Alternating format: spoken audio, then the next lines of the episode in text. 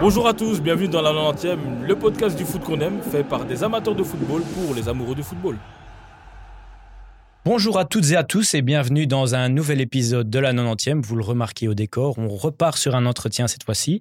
Je ne suis pas tout seul pour faire cet entretien, je suis accompagné du Peaky Blinders de la 90e. Christian, comment vas-tu? Je vais bien, Thibaut, hein, franchement, en forme, heureux de d'être présent parce que je pense que l'interview aujourd'hui va être euh, extraordinaire. Je me permets de dire extraordinaire. Et oui, je suis tout à fait d'accord avec toi car nous aujourd'hui nous avons le plaisir d'accueillir Gérard Lifonja. Gérard, comment vas-tu? Bonsoir, je vais très bien et vous-même? Mais écoute, nous on va très, bien.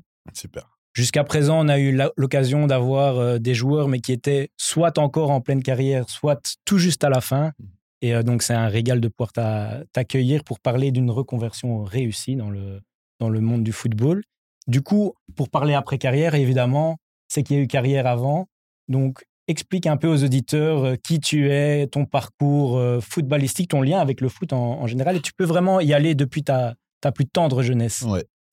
Euh, donc alors du coup en, quelques, en quelques mots je vais essayer de pas faire trop long parce que c'est assez long mais j'ai commencé le football à l'âge de 9 ans pour être précis au REDM à l'époque et j'ai commencé le football totalement par hasard, parce que c'est-à-dire que de base, j'étais au sport de combat. Ma, ma maman à l'époque m'avait inscrit, au karaté pour être plus précis, parce que j'avais tendance à avoir beaucoup d'énergie et j'aimais bien la bagarre. Et disait-on à l'époque que les sports de combat vont aider un peu à, à, détendre, à calmer un peu le garçon, à être un peu moins colérique, on va dire. Euh, manque de peau, ça n'a pas fonctionné pour moi. Euh, du coup, euh, je m'amusais à, appliquer ce que je faisais au karaté dans la cour de récréation. Donc, la petite terreur de la cour de récré, du coup. T'étais où à l'école? Donc, à l'époque, j'ai commencé, donc l'époque, j'allais à Saint-Charles encore. Oh à Saint-Charles, Institut Saint-Charles, à, à Kuckelberg.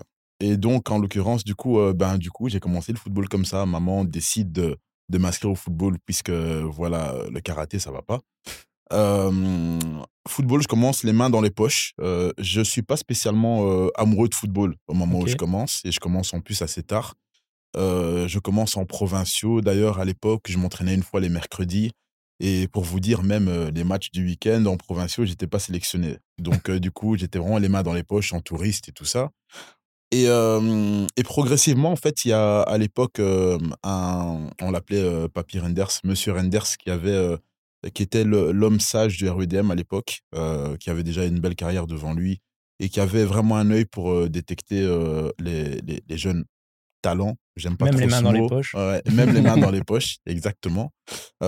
et donc, de ce fait, voilà, il m'a pris un peu sous son aile, on va dire. Il a, il a commencé à m'inscrire, lui, à m'inviter à des stages de football qui étaient organisés durant, durant les vacances et tout ça. Et comme ça, progressivement, finalement, en fait, j'ai commencé à prendre goût. J'ai commencé à jouer en cours de récréation.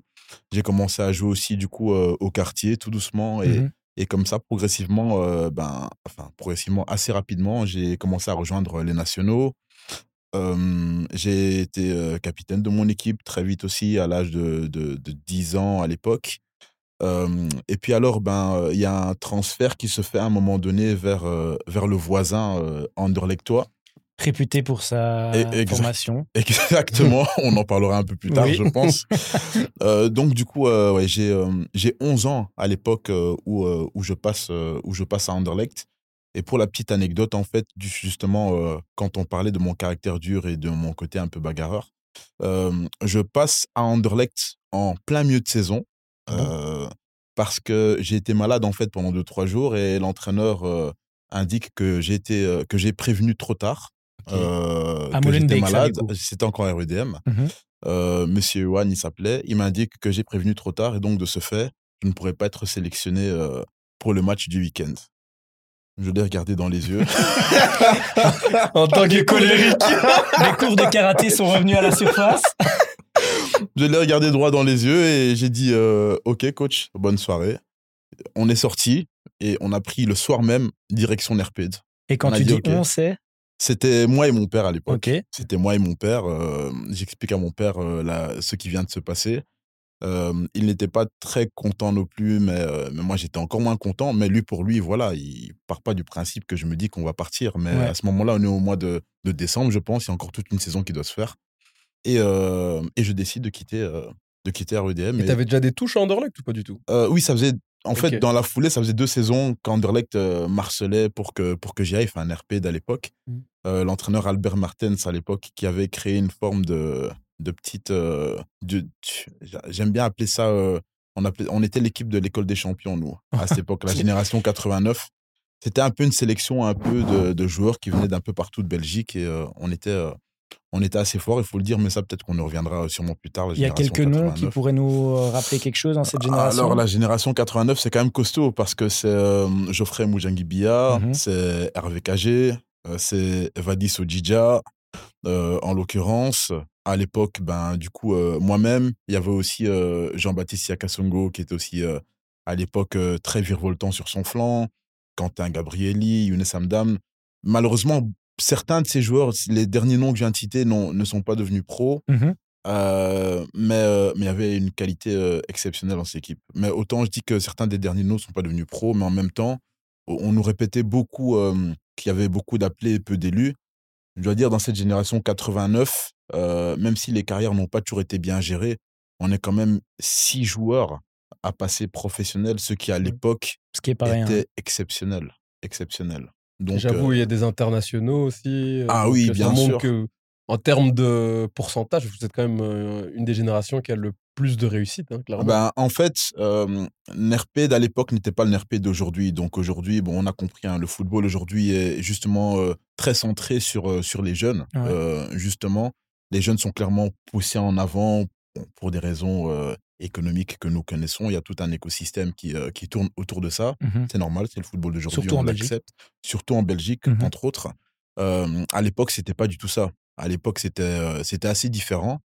quand tu étais jeune, arriver là-haut, c'était la guerre mondiale. C'était un parcours du combattant. Et effectivement, à cette époque-là, devenir pro, parce que certains noms que je vous cite, ben, finalement, on a, on a, on a 14-15 ans. À l'époque, de nouveau, c'était quelque chose d'exceptionnel. On commençait déjà, certains, à s'entraîner avec l'équipe première. Quand même. Et pas seulement un, on était deux, trois quand même à, à, faire ce pas-là, ce qui était à l'époque quand même quelque chose d'exceptionnel. Et c'est qui le meilleur de, de ta génération? Alors, pour moi, personnellement, alors meilleur, c'est difficile à dire parce que parce que je pars du principe que, tu sais, euh, un attaquant euh, n'a pas euh, les mêmes. tous des profils différents. On a tous des profils totalement différents. J'aime, j'aime plutôt parler de, de, joueurs les plus complets. Aujourd'hui, quand je vois un jeune, je vois pas ce qui, ce qu'il apporte sur le terrain au moment même. Je vois plutôt ça, le potentiel, la marge de progression qu'il a et, et ce qui fait qu'il pourrait potentiellement devenir pro. Et en ce sens, je pense que celui qui avait le plus de, de, qualités requises pour devenir professionnel, euh, je pense que c'était euh, Vadis Ojidja, je pense, de la génération 89. Et par contre, le plus talentueux, euh, c'était pour moi Geoffrey Moujangibia. Et le plus technicien, Hervé Cagé. Ah, la cage. Hein. comme tu dis, je pense que tu as bien relevé les qualités des uns des autres et mmh. vous avez tous des profils différents et vous étiez quand même champion toutes les années, il me semble. Hein. Ah ben, euh, au mois de janvier, on peut ouvrir la, la, bouteille de champagne. concentration sur les tournois de fin de saison. Effectivement, ouais, c'était vraiment ça. C'était au mois de janvier, c'était plié. Le, le, notre challenge, vraiment, quand on commençait les saisons, c'était d'essayer d'atteindre les 100 points le plus rapidement possible c'était notre préoccupation euh, de, début de saison. Chacun ses problèmes. Chacun ses problèmes, effectivement.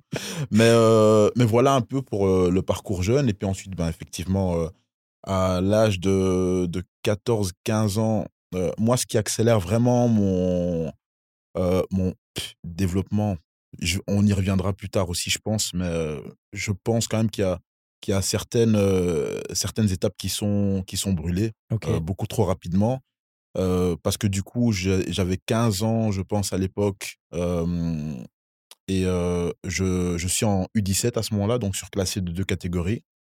Et, et, très rapidement, début de saison, en fait, je fais un début de saison assez, assez, assez tonitruant. Mais pour la simple et bonne raison qu'à ce moment-là, il y avait un noyau élite qui avait été composé et moi, j'étais pas encore dans le noyau élite. Donc, j'étais surclassé de deux catégories, mais j'estimais que c'était pas suffisant et que je devais être dans ce noyau élite qui était encore au-dessus de, des U17. Des U17, exactement. Est-ce que quand tu dis noyau élite pour euh, nos spectateurs, c'est En fait, c'est, on prend en général, c'était ça, hein, c'est les deux, trois meilleurs de chaque catégorie et ils s'entraînent à part, c'est ça? Alors non, le noyau élite, c'était vraiment en fait ce qui est devenu un peu maintenant euh, les, espoirs. En fait, il y avait la réserve la à réserve, l'époque. La réserve, euh, à l'époque, c'était tous les joueurs de l'équipe A qui jouaient pas généralement et qui, et qui jouaient finalement le championnat réserve en mmh réalité. D'où le terme réserve en réalité. C'était la réserve en fait du noyau A. Mmh. Euh, l'équipe élite a été euh, créée à un moment donné en RPED et je pense que de là euh, viendra aussi le projet Purple Talent, mais il mmh, viendra plus tard. Nous, on l'a pas connu, le Purple, le Purple Talent. Mais l'idée, effectivement, comme tu l'indiques, était de détecter en fait deux, trois talents, effectivement, dans chaque catégorie. Je dirais à partir déjà de, de U15, mmh potentiellement, pour ceux qui étaient vraiment bons. Euh, mais généralement, le noyau élite était plutôt composé de joueurs U17, U18 et U19 à l'époque. Est-ce que, et les U18 et U19, ils existent encore? Non, justement, avant que le noyau élite euh, existe, mmh c'était encore 17, 18 et 19, il me semble. Au moment où le noyau élite a été composé, à ce moment-là, ben, les 17, 18, 19, non, les 18, 19 ont disparu, ont été remplacés par le noyau élite. Du coup, en gros, si tu étais trop juste pour être dans le noyau élite alors que tu étais de base U18. Éliminé. Éliminé. Éliminé. Direct. Euh, des joueurs comme Dries Mertens ont été éliminés euh, du projet élite et on voit après la carrière, euh, la carrière qu'il a fait. Donc c'est pour vous dire vraiment le, vivier, attention dans son élite de nouveau. Bah, de nouveau, j'en parle, il y, avait du Dries Mertens, il y avait du Sven Kums, mmh il y a quand même des, des, joueurs derrière, des Tchèque Tioté, Roland Lama, euh, Dieu merci Mbokani. Comme du si, si, je vous, si, si on doit faire un 11 finalement de, de l'équipe euh, qui jouait finalement en championnat réserve, quand l'élite justement a pris place, euh, l'équipe elle est, elle est incroyable. Mais, c'est incroyable. C'est intéressant ce que tu dis parce qu'on a eu Arnaud il y a, il y a, il y a quelques semaines qui disait que leur équipe réserve mmh. pouvait jouer en D1 facile et euh, bon, peut-être pas être champion, mais en tout cas jouer sans aucun problème. C'est un peu ce qu'on voit aujourd'hui hein, avec les futurs. Exactement. En fait, ce qui se passe euh, au niveau de la chronologie, c'est que euh, Arnaud vient juste l'année où nous tous, on part. Tous. Tous. tous. Pour la simple et bonne raison que, pour parler de donner mon exemple, par, par exemple, j'ai 15 ans, donc je parlais de, des étapes qui ont été brûlées. Bah, finalement, en fait, je passe de, U17 à semi-élite et mmh équipe première, pas juste élite. Je passais en fait mon temps à m'entraîner en équipe première à l'âge de 15 ans. À l'âge de 15 ans, tu avec l'équipe première. À cette époque-là, surtout. Tous les jours, à cette époque-là, qui était quand même. allez, c'est du Boussoufa, c'est du Biglia, c'est du Frutos, c'est une équipe euh, qui est championne du même Chité. Mmh euh, l'équipe est, incroyable aussi à ce moment-là. Williamson, encore ben, Vincent en l'occurrence, Anthony Vandenborg. Donc c'est vraiment extraordinaire. Et, et, ce qui se passe à ce moment-là, c'est que du coup, euh, il y a un mix du coup de ce noyau élite et, et ceux qui jouaient pas en équipe première qui composaient en fait les matchs justement de, de, la réserve, le championnat réserve. L'équipe qui était alignée à ce moment-là, effectivement, bah, c'était tout simplement incroyable. effectivement, cette équipe-là, je pense que, alors peut-être qu'on n'a pas encore l'expérience, parce qu'aujourd'hui, avec le recul, hein, il faut savoir quand même que voilà, le football, c'est pas juste le talent. Et mmh en fait, c'est certainement pas le talent. Il y a, il y a l'aspect tactico-physique qui est clairement à prendre en considération. Et on voit, il y a des équipes qui font des résultats, surtout justement basés sur l'aspect tactico-physique. Mais enfin, les aspects tactico-physiques. Mais en l'occurrence, effectivement, euh, talent intrinsèque quand on jouait contre des équipes de, de D2 à l'époque. En fait, euh, si on gagnait pas 4-0 contre ces équipes, on n'était pas content. Ah ouais. On devait, on devait cogner ces équipes parce que pour nous, ben, c'était de la deuxième division. Et nous, pour nous, à cette époque-là, euh, je parlais de, de, d'étapes qui ont été brûlées. Moi, je deviens pro, en fait, parce qu'à 15 ans, je suis sollicité par Arsenal. C'est ça la vraie raison. Je suis à deux doigts d'aller à Arsenal. Anderlecht, euh, oui, oh, merde, euh, on accélère, on met pression, et puis ensuite, au final, ben, trois, quatre mois plus tard, après quelques mois de pression, ben, finalement, en fait, euh, de par certains tours de magie, ben, je décide de rester à Anderlecht. Et ok, c'est quoi, je suis à la maison, je suis à Bruxelles, mmh je suis bien, je suis chez moi, et, finalement, je reste. Mais, mais oui, ce sont des, ce sont des, des, faits. à ce moment-là, on quitte tous à Anderlecht, donc il y a justement, ben, à ce moment-là, ben, il y a une deuxième équipe qui est composée derrière, dont euh, donc euh, Arnaud, Siza. Et c'était une très très bonne équipe aussi à ce moment-là. parce que les joueurs qui étaient là à ce moment-là, finalement, ben, il y en a beaucoup aussi qui font de belles carrières encore. Bien sûr. Et, et, voilà un peu pour le parcours. Mais du coup, quand tu dis que tu quittes à ce moment-là, c'est à quel moment Alors, moi, au moment où je signe à Anderlecht, je signe pour 4 ans, je pense. Et en fait, à la fin de, de mon Et t'as quel âge à ce moment-là? à, la, à ce moment-là, au moment où je décide de partir, j'ai 18 ans. Ok. J'ai 18 ans. Donc c'est trois ans après que Wenger soit venu euh, ouais, taper exactement. C'est trois ans après. En plus, ben, du coup, à ce moment-là, il y avait aussi un beau tournoi qui était un tournoi en Italie, qui était le tournoi de, de Viareggio. Ouais.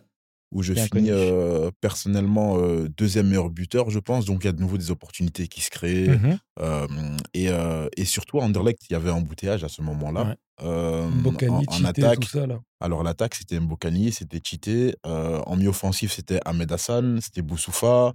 Euh, il me semble que Williamson était encore là. Donc vraiment euh, des joueurs euh, de classe, on peut le dire, internationale, Bien sûr. tu vois, de classe internationale. Donc, et, et, le jeune n'est pas vraiment mis en lumière comme ça peut être le cas, en vitrine, le cas mis en vitrine Ouais. comme ça peut être le cas aujourd'hui.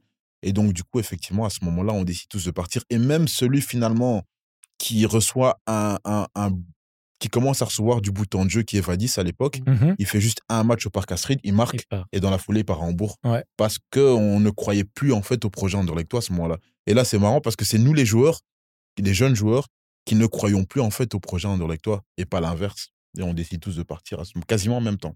Et tu pars où du coup? Euh, moi, personnellement, je, passe, euh, je pars aux Pays-Bas, à RKC Waalwijk pour être euh, plus précis. Alors, j'ai la possibilité, à ce moment-là, j'avais beaucoup de, surtout des clubs euh, italiens qui étaient derrière moi. Euh, J'aime pas trop l'Italie euh, entre nous. Euh, donc, Quelle raison? Non. pour des raisons. pour des raisons. D'ordre que- sociologique. Oui, voilà, on va dire ça comme ça. on va dire ça comme ça. Donc, du coup, euh, je... et puis même à, à- à côté de ça, pour être plus sérieux, euh, je pense que les Pays-Bas, à ce moment-là, c'est un très beau tremplin pour un jeune joueur. Je pense fait, attaquant, a surtout. fait le pas un Ouais. joueur offensif, effectivement, euh, où j'ai aussi énormément appris aux Pays-Bas, euh, parce que du coup, ce qui se passe chez les jeunes à Anderlecht, à cette époque-là, en tout cas, je manque un peu ce côté formation où on peaufine un joueur, Mhm. on aiguise un joueur et on le prépare vraiment à devenir pro. À Anderlecht, c'était un peu, pour parler de la génération 89, justement, c'est on prenait un peu les, les meilleurs joueurs un peu de partout. Et au final, on tapait tout le monde, mais euh, voilà, il n'y avait pas spécialement, en tout cas dans un premier temps, de spécificité euh, et, et de plan de développement dans un premier temps. Après, ça commence à se mettre en place avec justement le noyau élite et tout ce qui s'ensuit. Euh, petite- Ouais, vas-y, vas-y. Petite question, parce que tu, tu décides d'aller aux Pays-Bas et euh, à RKC. Mhm, Bah, il me semble que Vortongen, également, à l'époque, est passé par RKC. exactement. En fait, toi, tu- je suppose qu'à cet âge-là, tu as 18 ans, tu as un jeune talent belge euh, de, de haut niveau, disons-le disons-le Mm. clairement. Te dis que c'est vraiment le club tremplin pour aller vers les plus gros clubs. C'est ça un petit peu l'idée. Clairement. Alors, clairement, le plan, euh, parce que euh, si vous voulez, avant de, prendre la décision de partir euh, à RKC, quelques mois auparavant, j'ai un, je suis à deux doigts en fait de passer vers un gros des Pays-Bas, qui est à ce moment-là dans le top 3. Euh, on peut le dire aujourd'hui, euh, qui est la Z Alkmaar, en fait. Euh, C'est la période où il y avait encore des Belges, genre Martin Martens. Exactement, exactement. Et Martin Martin, justement, venait d'RKC, avait fait exactement le même parcours. Il a fait RKC, euh, AZ Alkmaar, Mhm. et puis après, il a fait encore une, une, une assez belle carrière encore Il venait euh, ou- derrière. ou- ou Ouais. Et- en plus, ah ouais, donc c'est vraiment le modèle C'est parfait. le, c'est le même parcours. C'est le même parcours. Euh, Martin Martens a aussi touché à l'équipe première d'Anderlecht très jeune. Il a Mhm. commencé à s'entraîner avec les pros très jeunes aussi. Embouteillage, il décide de partir justement ben, à RKC en l'occurrence. Et puis après, ben, il fait transfert à l'AZ Alkmaar. Donc effectivement, pour moi, c'est euh, le modèle parfait en Mhm. termes de transfert. Euh, donc finalement, on opte pour, pour RKC à ce moment-là, où il y a toute une colonie de Belges. hein. Euh, On était quand même, euh, il y a Marvin Ogunjimi encore à l'époque, Ah on a joué ouais. ensemble. Il y a Benji de Kelar aussi qui fait. Ah oui, qui est aussi- ouais, ouais. certains joueurs, mais il David est bon. Beckham mais- belge. non, mais vraiment, ben, c'était le, le Beckham belge. Mais sincèrement, encore de, de très très bons joueurs derrière. Ouais, bien Euh, de très très bons joueurs, de très très bons belges de nouveau. Ils étaient plus âgés que moi à l'époque, mais euh, on restait encore relativement jeunes. Et, euh, et donc pour moi, c'était à ce moment-là, je pense être le choix parfait. Écoute, donc ça, c'est en 2007 que tu rejoins Walbeck. Tu vas y rester trois saisons. Exactement. Comment ça se passe ton, ton aventure au Alors, mon, mon, aventure euh, hollandaise, euh, j'ai envie de dire, euh, ne se passe pas bien du tout sportivement. Ah bon, ok. En, fait, le, le, côté sportif est, est ce qui, qui est visible, c'est la partie visible, mais en réalité, ce qui se passe pas bien du tout, c'est ma situation personnelle. D'accord. Donc, en l'occurrence, ce qui se passe, c'est que à ce moment-là, je ne suis pas du tout prêt à vivre les, les à côté du football. Donc, mon hygiène de vie était catastrophique. mentalement, avec le recul aujourd'hui, je me rends compte que j'étais assez fragile en réalité. j'avais l'entourage finalement n'était pas l'entourage le plus adéquat pour pouvoir performer à haut niveau. C'est-à-dire que quand tu es chez toi à la maison, quand tu rentres, en fait, tu, tu sors le matin, tu rentres, euh, tu rentres pour te reposer et que tu as finalement tes amis qui sont à la maison mmh et qui jouent à la PlayStation, qui regardent la télé, ci et ça, et qui au moment où tu dois potentiellement aller dormir, continuer encore de regarder la télé, faire du bruit jusqu'à 3, 4 heures du matin, on peut à ce moment-là considérer que tu n'es pas dans, dans un environnement optimal pour pouvoir presser à ton meilleur niveau possible. On peut clairement le dire. Et ça, ça dure pendant euh, des années des années, en tout cas les deux premières années. Mmh je fais souvent des allers-retours à Bruxelles qui sont pas spécialement nécessaires à ce moment-là et pas spécialement pour aller voir ma famille non plus. Donc du coup, tout, tous des éléments qui me font dire aujourd'hui, avec le recul, que, que je n'ai pas, je n'avais pas le, lifestyle, qu'on peut le dire aujourd'hui, je n'avais pas la discipline nécessaire pour pouvoir prester en fait à mon meilleur niveau et donc pouvoir progresser en réalité. Et du coup, pour toucher un peu ton rôle d'aujourd'hui, car tu es préparateur physique maintenant. Mmh. Pour toi, la préparation physique, ça englobe bien plus que juste le physique, puisque tu parles d'hygiène de vie, de mental. Pour toi, la préparation physique, c'est bien plus global que uniquement les, les entraînements euh, liés purement au physique. Totalement. Alors, il faut, il faut bien savoir que mmh, c'est marrant, parce qu'il y a, il y a deux jours, j'écoutais un podcast justement d'un entrepreneur qui disait que généralement, quand on lance une entreprise, quand on mmh lance un concept, c'est que quelque part, on a quelque part de manière consciente ou inconsciente, on a détecté en nous-mêmes un manquement en nous qu'on aurait aimé avoir. Donc, c'est-à-dire que y a, on va créer quelque chose pour répondre en réalité à un propre besoin. Donc, en réalité, moi, quand je crée mon concept qui s'appelle aujourd'hui HPO, mmh quand je crée HPO, en réalité, de manière inconsciente, je crée un environnement, un cadre dans lequel j'aurais aimé être, moi, ben, à cette période-là, en réalité. Comme une sorte de système de défense, un peu, en fait. De... C'est totalement un système de défense. Mmh en fait, et j'ai eu, euh, j'ai eu, bon, la chance, même si je ne crois pas trop en la chance, mais euh, c'est une chance que j'ai provoquée moi-même, finalement. J'ai eu euh, la faculté, dès que ma carrière a commencé à être en déclin, après, du coup, mauvaise hygiène, blessures et compagnie, et dès que ma carrière a commencé à être en déclin, j'ai eu la, la, la faculté, finalement, de me demander très rapidement pourquoi Plutôt que de rejeter la faute sur l'entraîneur qui ne me sélectionnait pas, le manager, alors que euh, concernant les managers, je peux en sortir deux, trois, mais peut-être qu'on en parlera plus tard. Mais il y, a... en a déjà qui commencent à transpirer. je vais pas citer leur nom parce que je suis pas comme ça. J'aime bien dire les choses entre quatre yeux quand j'ai des choses à régler avec les gens.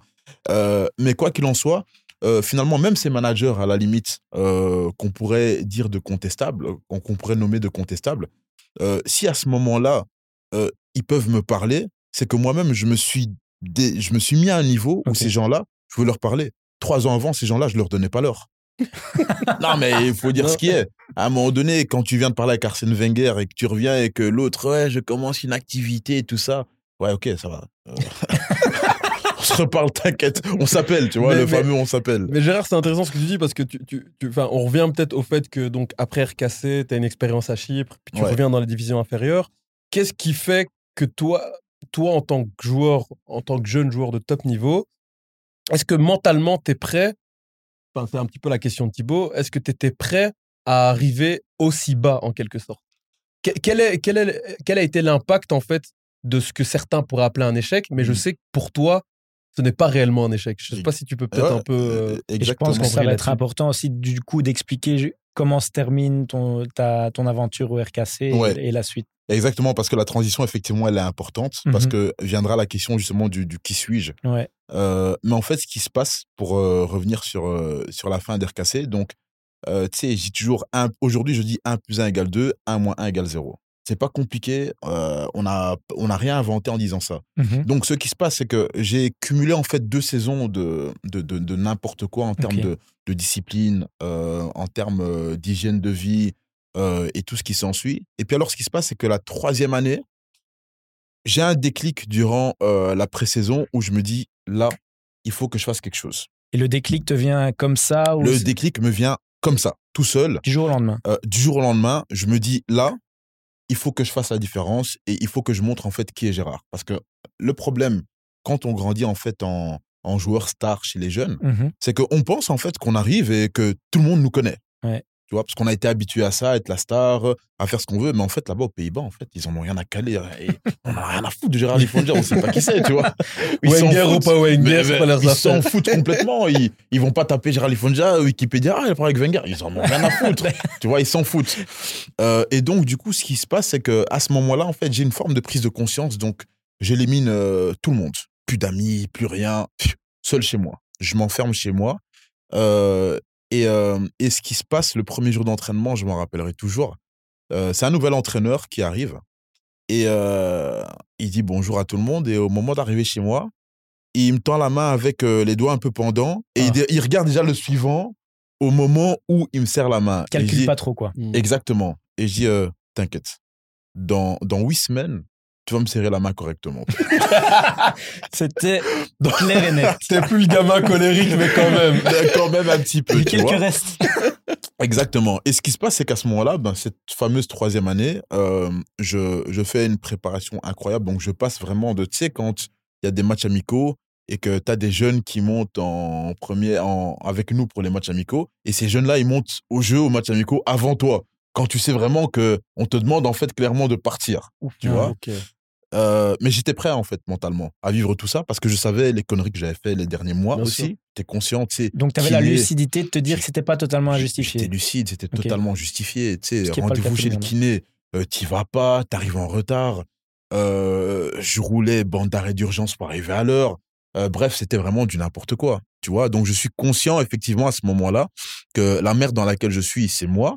Mais si je fais tout l'opposé de ce que je fais, arrêter d'arriver en retard et tout ça, ça va le faire. Et j'étais devenu une autre personne. Tu sais, euh, euh, l'année précédente, y a, ça c'est aussi un élément important. Il y avait beaucoup des amendes assez importantes aux Pays-Bas. Et à la fin, avec la cagnotte, ben, selon ce qu'on avait, en fait, on pouvait partir en voyage et tous les trucs comme ça. Et l'année précédente, il le disait en boutade, mais c'était vrai. C'est toi qui avais payé le voyage. C'était moi qui avais financé le voyage.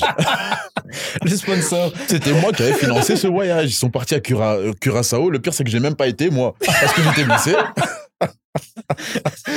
et donc, ils sont partis à Curaçao, magnifique et tout ça. Et j'ai dit, vous inquiétez pas, je vous attends en retour. et, euh, et, voilà, je fais une préparation extraordinaire. Euh, le coach euh, change totalement de fusil d'épaule par rapport euh, par, par rapport à moi. Du coup, euh, premier pari réussi déjà. Premier pari réussi. Déjà, premier match, je pense qu'on joue on joue la Z à l'époque, titulaire directement. Et là, j'enchaîne en fait finalement quelques semaines, plusieurs semaines où je suis à, je retrouve un, haut niveau, on peut le dire. mais malheureusement, aujourd'hui, comme préparateur physique, je le sais, il y a quelque chose qu'on appelle le ratio AC. Donc, en fait, c'est tu fais une comparaison en fait de la charge chronique. Donc tu prends les dernières semaines, les derniers mois, tout ce que tu veux. Tu la compares par rapport à la charge aiguë, donc la charge que tu vis aujourd'hui. Et s'il y a une trop grosse différence en termes d'intensité et de charge, à un moment donné, ton corps, il pète. Ok. Il s'est pas habitué, tout simplement. Il s'est pas habitué, en fait, il s'était pas habitué à enchaîner les efforts durant ces derniers mois, ces dernières années, à ce niveau-là, avec cette intensité-là. Tu dis vraiment les dernières années. Donc, pour toi, il y a eu un, ah, clairement. C'est pas juste le fait de quelques mois, c'est. Non, non, c'est vraiment euh, la merde que je fous durant les deux dernières années. Mmh Malheureusement, bah, en fait, je la paye à ce moment-là. En fait. Au moment où en fait, je me sens revivre, je me sens en pleine forme, ben non. En fait, euh, les derniers mois, les dernières années, en fait, vont te le rappeler. Et donc, à ce moment-là, du coup, ben, beaucoup de remises en question. Tu dis, putain, t'as fait tout ça, t'es revenu, et, des déchirure de l'adducteur, du tendon d'Achille, et vraiment euh, des vraies blessures, pas des petites blessures. Et puis à la fin, je me dis, en fait, tu sais quoi, euh, j'en ai marre. Il y avait une proposition à ce moment-là. ah non, avant que cette proposition arrive, je précise, là on arrive sur un petit chapitre manager, mais je vais pas trop m'étaler dessus. Il me reste encore un an de contrat aux Pays-Bas et, et je reçois l'appel d'un agent à qui en temps normal, normalement j'aurais pas donné l'heure, mais à ce moment-là, tu finis les trois derniers mois blessé et j'avais vraiment envie de revenir en Belgique à ce moment-là. Je dois dire aussi, j'ai envie de revenir plus près de ma famille et tout ça. Mentalement, tu es au trou et tu, sens que tu as un besoin et lui en profite un petit peu. À exactement. je me dis, j'ai envie de revenir en Belgique, je veux revenir un peu aux sources justement pour me ressourcer euh, et faire quelque chose en Belgique. Et ça, c'est quelque chose que je pense, euh, les, euh, les, jeunes qui sont partis très tôt, si tu n'atteins pas directement les hauts niveaux, comme ont pu le faire des Toby Alderweireld et autres, il y a toujours un moment donné où tu as envie quand même de reprouver, de remontrer quelque chose en Belgique. Mmh. Donc en l'occurrence, c'était à ce moment-là. Euh, je discute avec cet agent qui me dit voilà, il y a tel club et tel club qui te veulent. Ce qui n'était pas faux d'ailleurs, parce que ces clubs en question, euh, je savais qu'il y avait un certain intérêt pour moi déjà avant que je parte aux Pays-Bas. Euh, en D1 belge, du coup. Hein. En D1 belge. En D1 belge. le seul truc, c'est que finalement, en fait, eux ne trouvent pas d'accord entre eux. Et j'ai plus de nouvelles de l'agent. Mais j'avais encore un an de contrat. Il me dit pour faciliter le deal, ce serait bien que tu casses ton contrat. Je mmh. casse mon contrat. Aïe, aïe, aïe. Et là, tu te retrouves dans la merde. T'as rien, en fait, en réalité.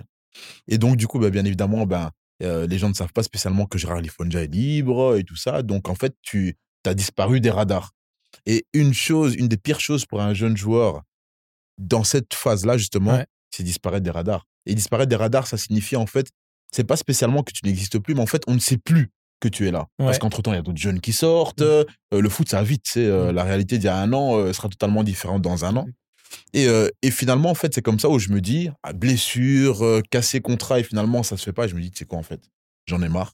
Et de là, à ce moment-là, ben, destination exotique où il y avait euh, un, contrat très intéressant qui m'attendait. Et finalement, je fais ce, ce choix-là, qui, de nouveau, je répète, hein, je ne regrette ça, je dois dire aussi, je regrette finalement aucun de mes choix parce que sans tous ces choix, je ne suis pas celui que je suis aujourd'hui. Mmh et comme Chris l'a précisé tout à l'heure, effectivement, pour, pour certains, ça aurait été un échec.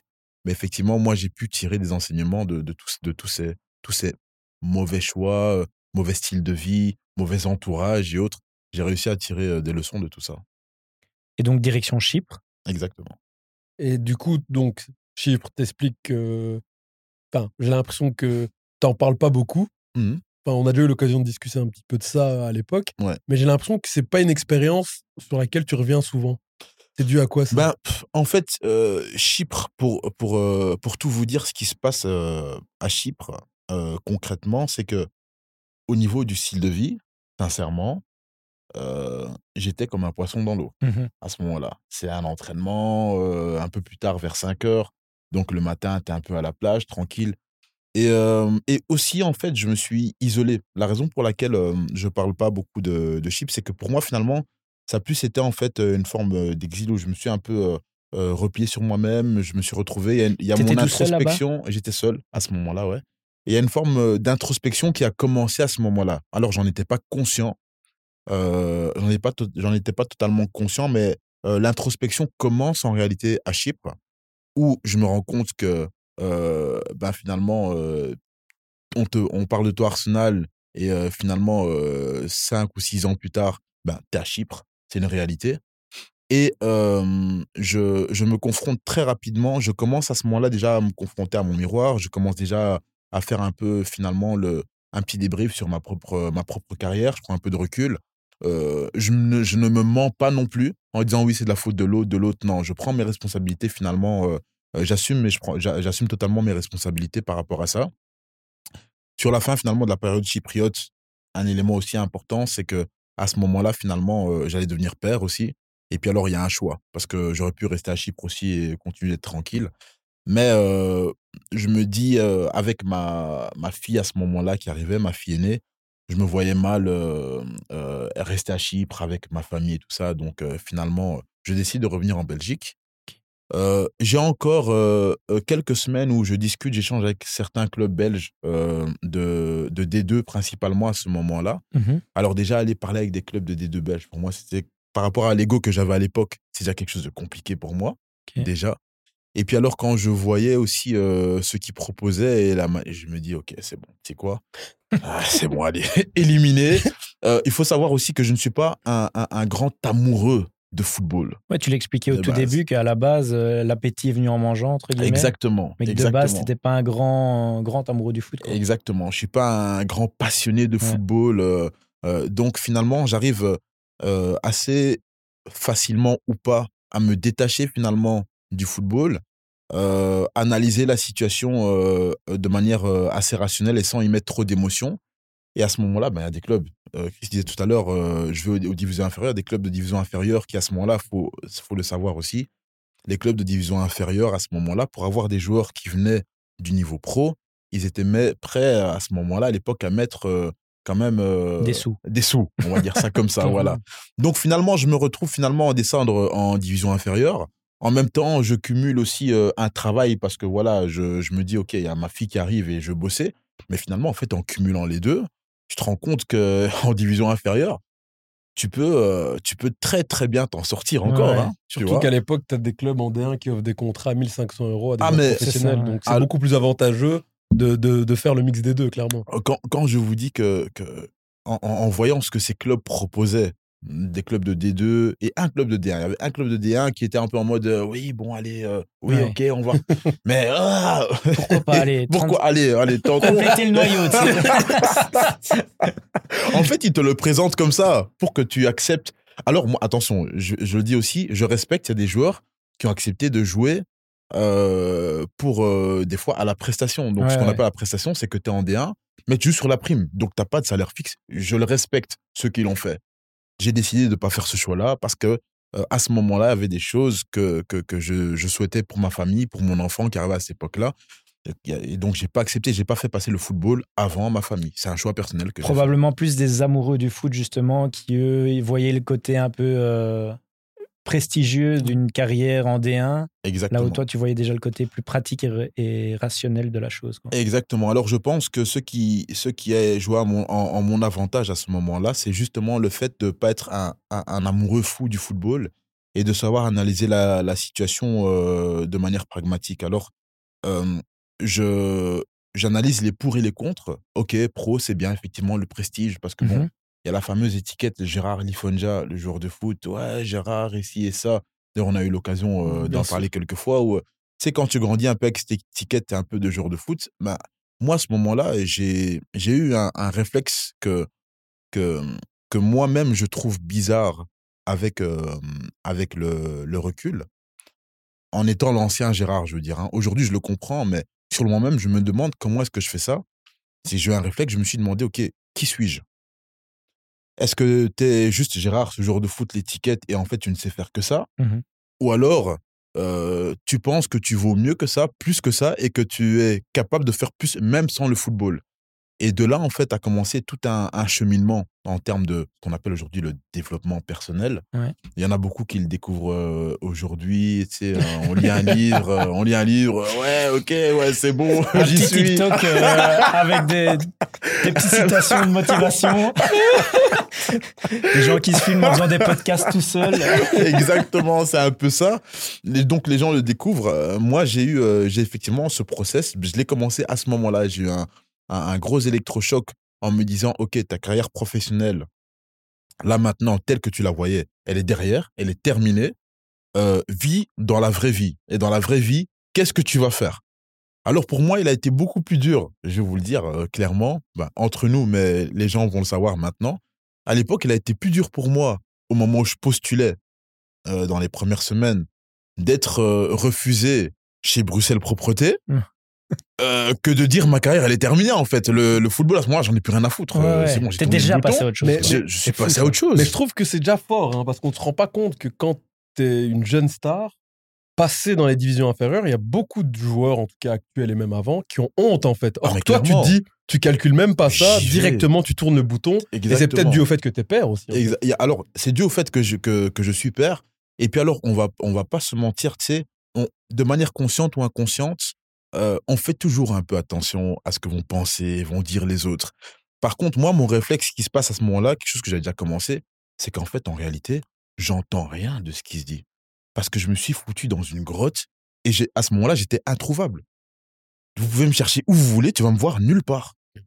C'était taf, c'était famille, c'était maison. Et même à la maison, quoi. reset. Et même à la maison, je m'étais enfermé, je m'étais fait un coin où je me suis enfermé, mais pendant des mois. Et pendant des mois, je suis en train de me demander, OK, qui suis-je?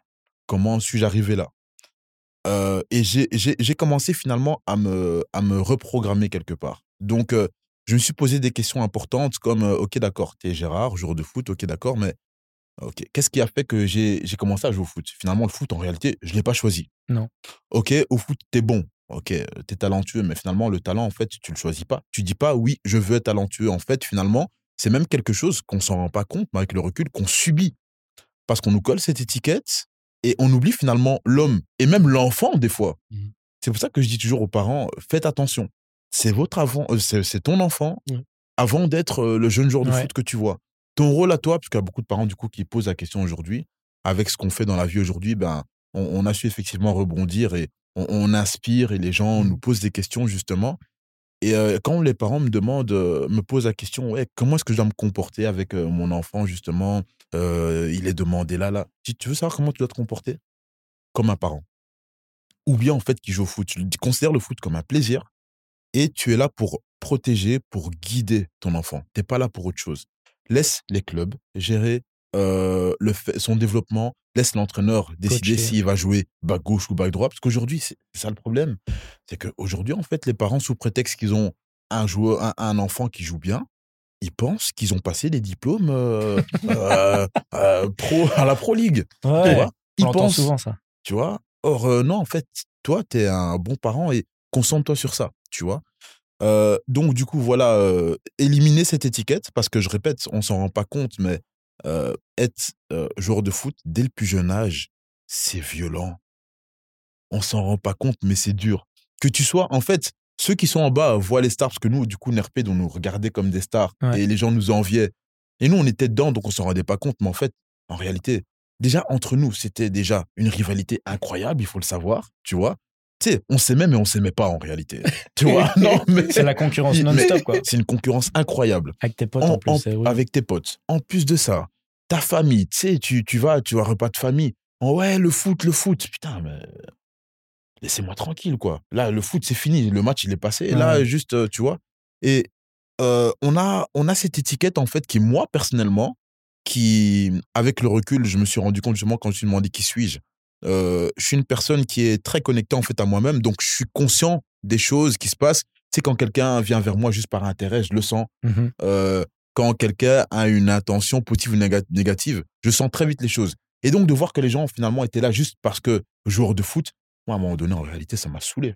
Surtout que, je le répète, comme tu le dis, t'es pas un amoureux du foot, donc toi, tu as envie qu'on te parle d'autre chose aussi. quoi. Exactement, je voulais parler d'autre chose aussi et dire, en fait, j'existe, Gérard Lifonja existe aussi. Et, pas le jour de foot. Et ce cheminement que tu fais, en fait, donc, euh, tu, tu passes plusieurs années euh, dans, dans le niveau inférieur, tu parles du fait que tu commences à réfléchir sur toi-même, avoir mmh. une, réflexion, et tu parles de développement personnel. Euh, c'est à quel moment que tu te dis, ben voilà, je vais devenir préparateur physique? C'est quand le et c'est comment ça se passe en fait? Alors, peut-être quel genre de job tu fais avant ça pour t'amener justement ouais, Alors, rapidement, pour euh, euh, parler de mon parcours professionnel après football, d'ailleurs, je pense que ça va être assez intéressant. Donc, je lui ai dit, euh, je postule Bruxelles Propreté, pas possible. Mais j'étais pas au courant, parce qu'apparemment, il y a un peu via contact et tout ça. Ah Moi, je savais pas tout ça, je savais pas. Faut être pistonné. Donc, faut être pistonné apparemment. mais donc, du coup, je vois refus là, refus là, je me dis, ah ouais, chaud quand même. Donc, tu étais là, jour de foot, euh, pseudo-star et tout, et là, tu te retrouves à, aller postuler chez Bruxelles Propreté et on te dit non. Et, euh, et, là, tu dis, ah ouais, là, on est dans la vraie vie, là. là, ok, on est dans la vraie vie, on va voir comment ça va se passer. Et donc, du coup, finalement, en fait, euh, je, je, pensais finalement qu'on allait, en, en, allant postuler dans des jobs un peu plus accessibles, ça allait être plus simple. Ouais ça n'a pas été comme ça finalement. Et donc, de qui je me dis, bah, ok, en bas, ça va pas, ben ok, euh, essaie d'aller postuler en haut. Et euh, bon, ça va, je suis quelqu'un qui sait quand même s'exprimer correctement parce que voilà, j'ai j'ai quand même fait de bonnes écoles. Donc, je me dis, ok, ben, on va aller pour les jobs peut-être un peu plus administratifs et mmh voir comment ça va passer. Et ben, dans l'administratif, c'est passé, bizarrement. Donc, du coup, j'ai commencé dans les jobs de bureau. j'ai commencé à bosser, pour être plus précis, d'abord chez un fournisseur en gaz et électricité qui s'appelait Eni. Mmh D'ailleurs, c'était un, fournisseur bah, italien pour le coup. Ouais. j'ai commencé à bosser là, du coup, d'abord en, en, contact clientèle. Ça se passait assez bien. Et puis après, je suis devenu responsable. Et puis, à un moment donné, dans les divisions inférieures, justement, où il y a, tu gagnes bien ta vie, mais une, une partie, une bonne partie qui est basée sur les primes, justement, je me blesse de nouveau à ce moment-là. Et je me dis, en fait, ce que je gagne chez Eni par rapport à ce que je souhaite pour ma famille, c'est pas suffisant. Ouais. Et donc, à ce moment-là, je dis, OK, je veux un meilleur job encore où je veux encore mieux gagner. Et là, je vais postuler à l'époque chez euh, Atos Worldline, qui est en fait tout ce qui est banque contact, mmh transactions bancaires et tout ça. Donc, c'est clairement un, level up, mais j'y vais en plâtre et en mode, tu sais quoi, t'as rien à C'était quoi comme blessure?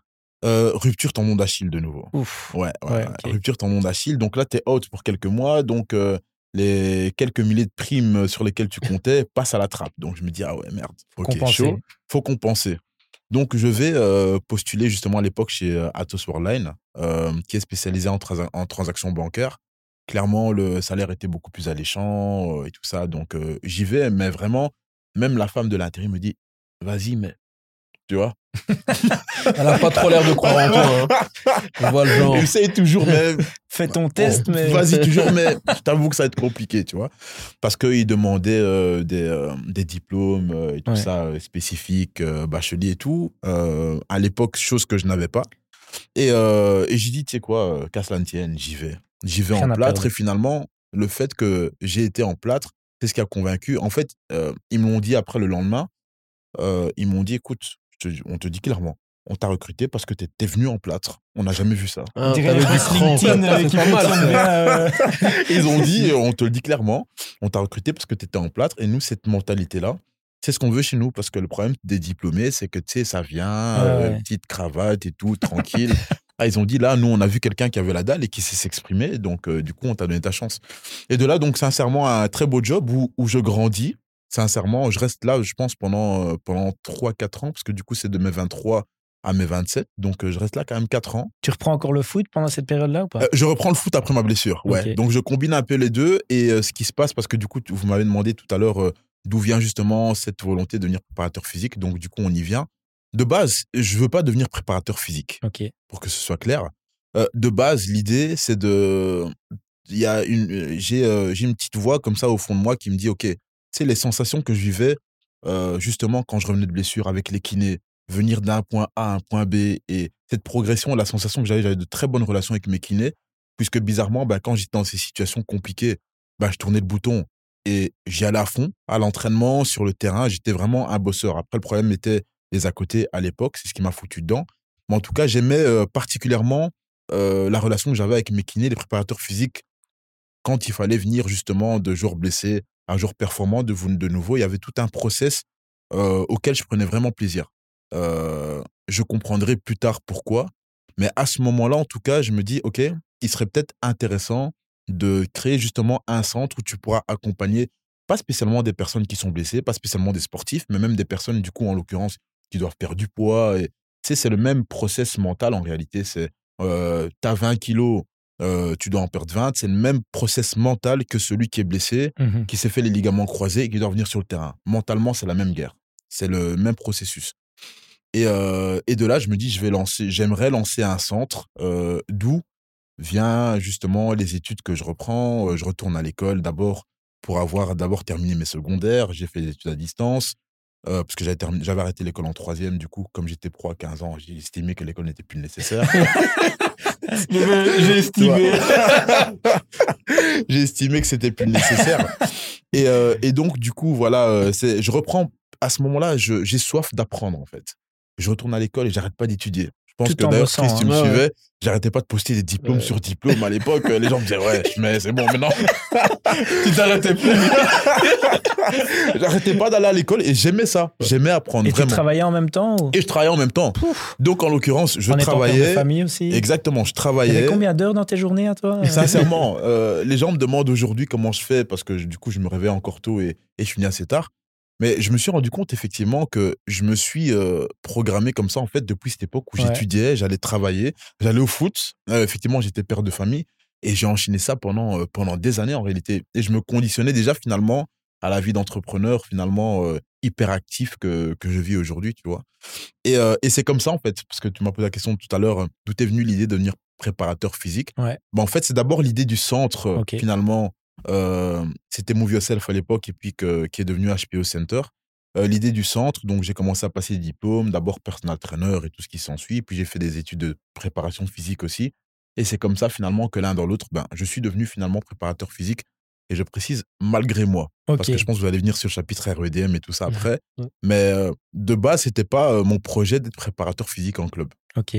donc ton vrai projet, c'est le, centre HPO, Exactement. qui est donc pour Human Performance Optimization. Exactement. Où en gros, en effet, on voit pas du tout un lien avec le, sport de haut niveau, en tout cas pas directement. Pas directement, pas du tout.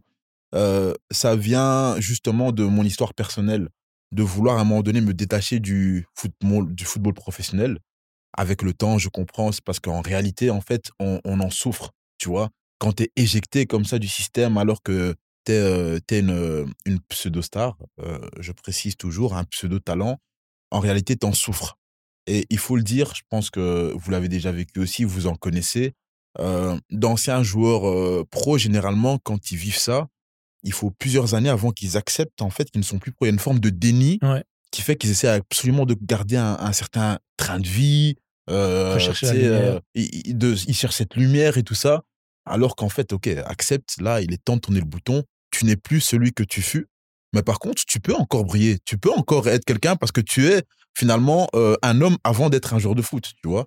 Et finalement, d'accepter ça aussi rapidement m'a permis finalement de faire une reconversion rapide et de très vite finalement ben, de continuer de d'être à, à, mon meilleur niveau après dans un cadre peut-être différent, certes, mais que ce soit chez Eni, que ce soit chez Atos, et maintenant, bah, dans ce que je fais, effectivement, j'ai toujours eu des progressions assez rapides parce que ce que j'ai fait, de ce que j'ai retenu de ma, de ma carrière, je le faisais à 300%. Là, par contre, je peux te dire que les erreurs d'arriver en retard et tout ça, je suis toujours le premier et le dernier à partir.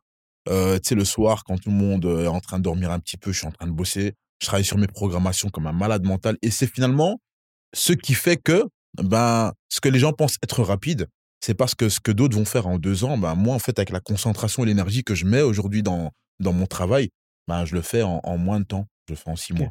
Et, juste, c'est intéressant ce que tu dis, parce que tu dis que donc, tu as ce côté où tu n'as plus envie d'être dans le monde du foot. Mmh. Tu lances HPO. Mais comment le foot revient à toi alors, du coup? Bah, en fait, d'ailleurs, c'est intéressant. Tu as, fait une transition intéressante parce que tu as, as, dit je lance HPO, mais qui n'est pas en fait en réellement HPO au début. C'est Move Yourself. Et Move Yourself, c'est juste en fait, en réalité, c'est le mindset de te dire en fait, en fait, bouge-toi le cul. Euh, et donc, de base, je vise monsieur, madame, tout le monde. Moi, je commence en fait, si toi, tu m'as suivi dès le début. bien sûr. Au début, je coach comme monsieur, madame, tout le monde. Hein. Je veux pas entendre parler du sport, des sportifs et tout ça. Parce que finalement, en fait, j'étais encore dans mon process de développement personnel à moi. Et j'avais besoin, en fait, euh, finalement, euh, d'aider des personnes qui étaient en situation de détresse psychologique ou mentale.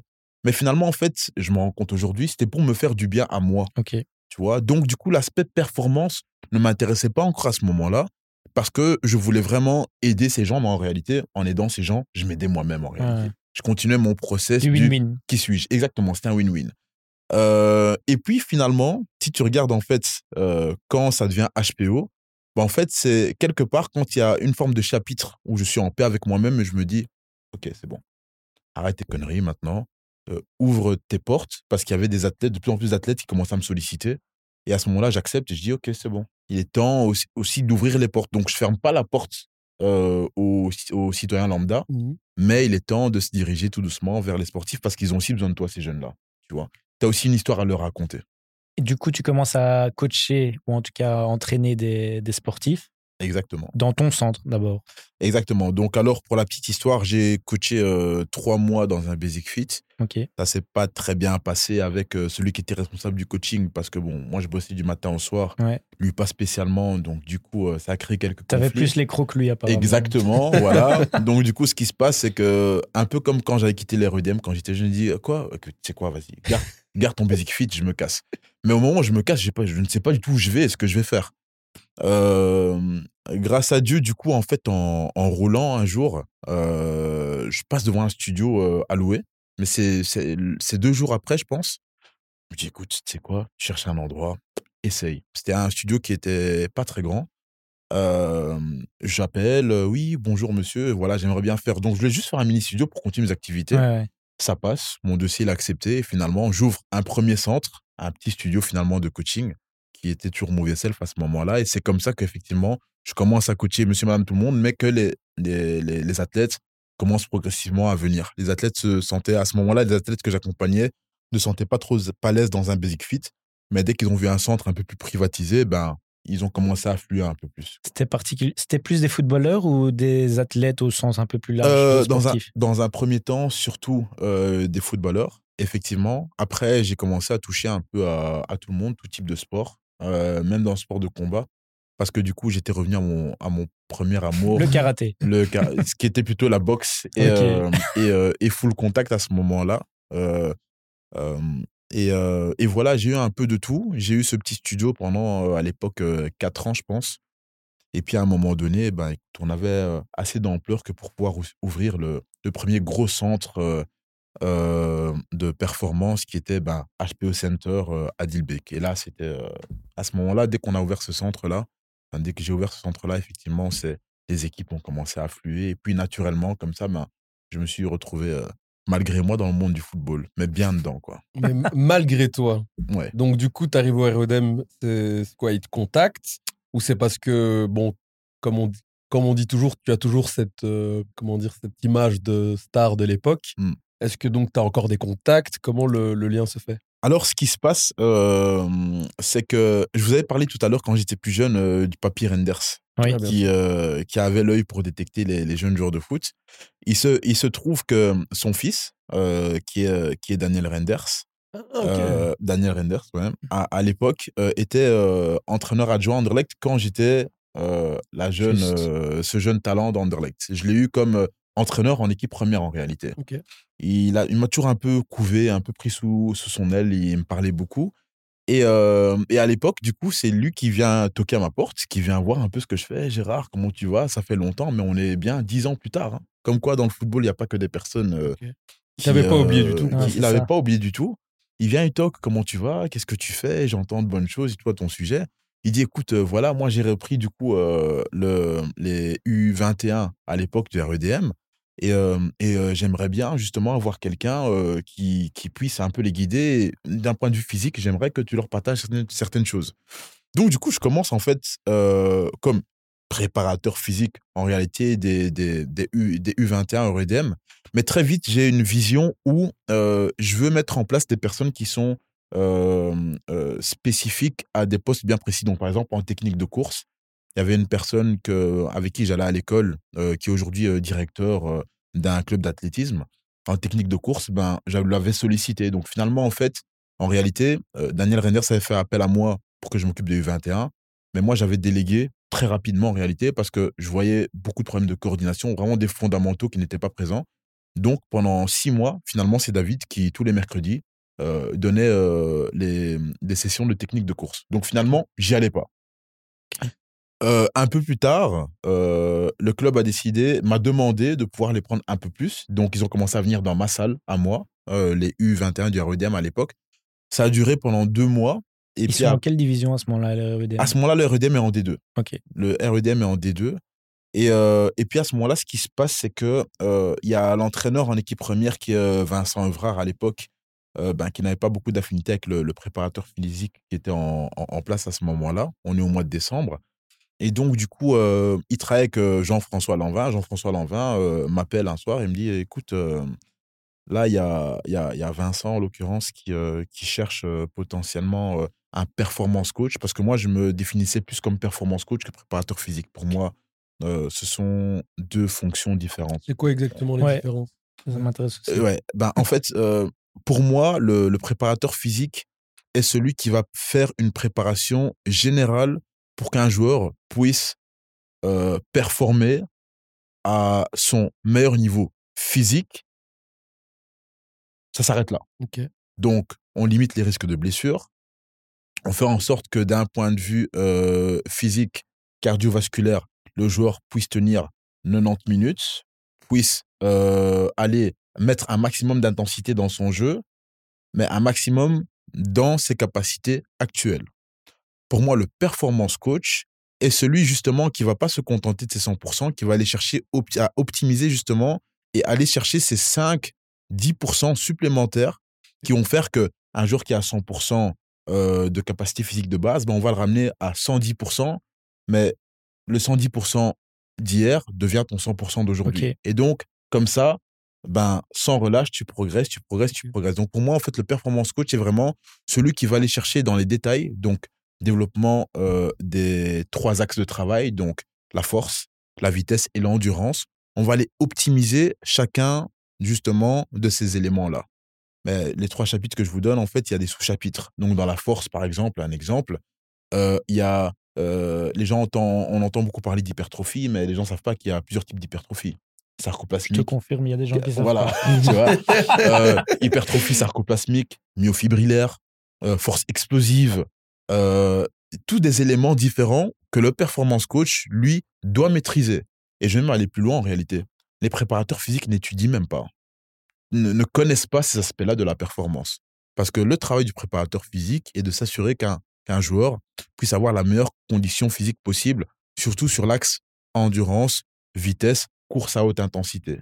Le performance coach sera plutôt tourné justement sur les détails qui vont faire qu'un joueur euh, va pouvoir optimiser et courir encore plus vite, être encore plus endurant et être encore plus fort.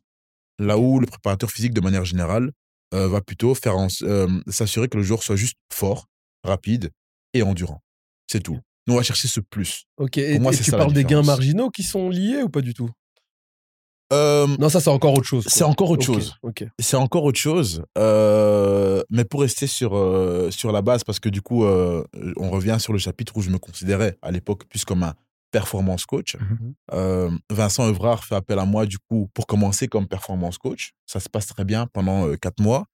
Et à la fin de, de cette saison-là, euh, du coup, ah oui, je, je, précise que dans la foulée, du coup, je passe des U21 à l'équipe première. euh, et ce qui se passe avec euh, Vincent à ce moment-là, c'est que Vincent est bah, du coup content de mon travail parce que je suis fort dans l'individualisation. Chacun a son programme individualisé. Il y a des préactivations à tous les entraînements. Il y a, il y a une gamme de travail bien spécifique qu'on fait selon le fait qu'on soit en game moins 4, game moins 3, game moins 2, game moins 1, game plus 1, game plus 2. Ça, peut-être qu'on y reviendra encore euh, en détail plus tard ou pas. Mais, mais quoi qu'il en soit, euh, il y, a des, y a des choses qu'on doit faire à des moments bien précis et chaque joueur doit travailler euh, dans, dans, dans ses propres besoins aussi. Parce que le préparateur physique, lui, va plutôt faire un travail général. le performance coach va justement chercher à individualiser joueur par joueur. Celui qui manque de mobilité, il aura un travail spécifique par rapport à ça. Celui qui a un déficit de son ischio droit par rapport à son ischio gauche, bah, il y aura un travail spécifique par rapport à ça, et ainsi de suite. Donc, je me définis comme performance coach, mais je suis en équipe euh, première et ça se passe très bien avec les joueurs, on a une très bonne relation, parce qu'il y a naturellement cette relation un peu grand frère euh, qui s'installe aussi. Et à la fin de cette saison-là, euh, on, cherche en fait en réalité un préparateur physique et, et on n'en trouve pas du goût de Vincent.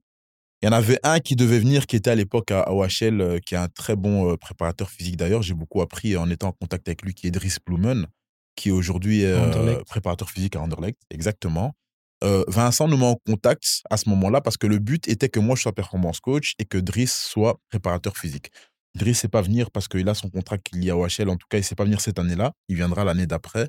Et ce qui se passe, c'est que Vincent me dit écoute, euh, j'ai, je suis désolé, mais en fait, je n'ai pas de préparateur physique. Donc, il sait très bien que j'ai mon centre et tout ça, et que moi, je ne peux, je peux pas être à plein temps dans un club. Je, je, suis très clair avec, avec le club par rapport à ça il insiste, il me dit écoute, j'ai, euh, s'il te plaît, euh, fais-le, allez pour moi, une saison et tout ça.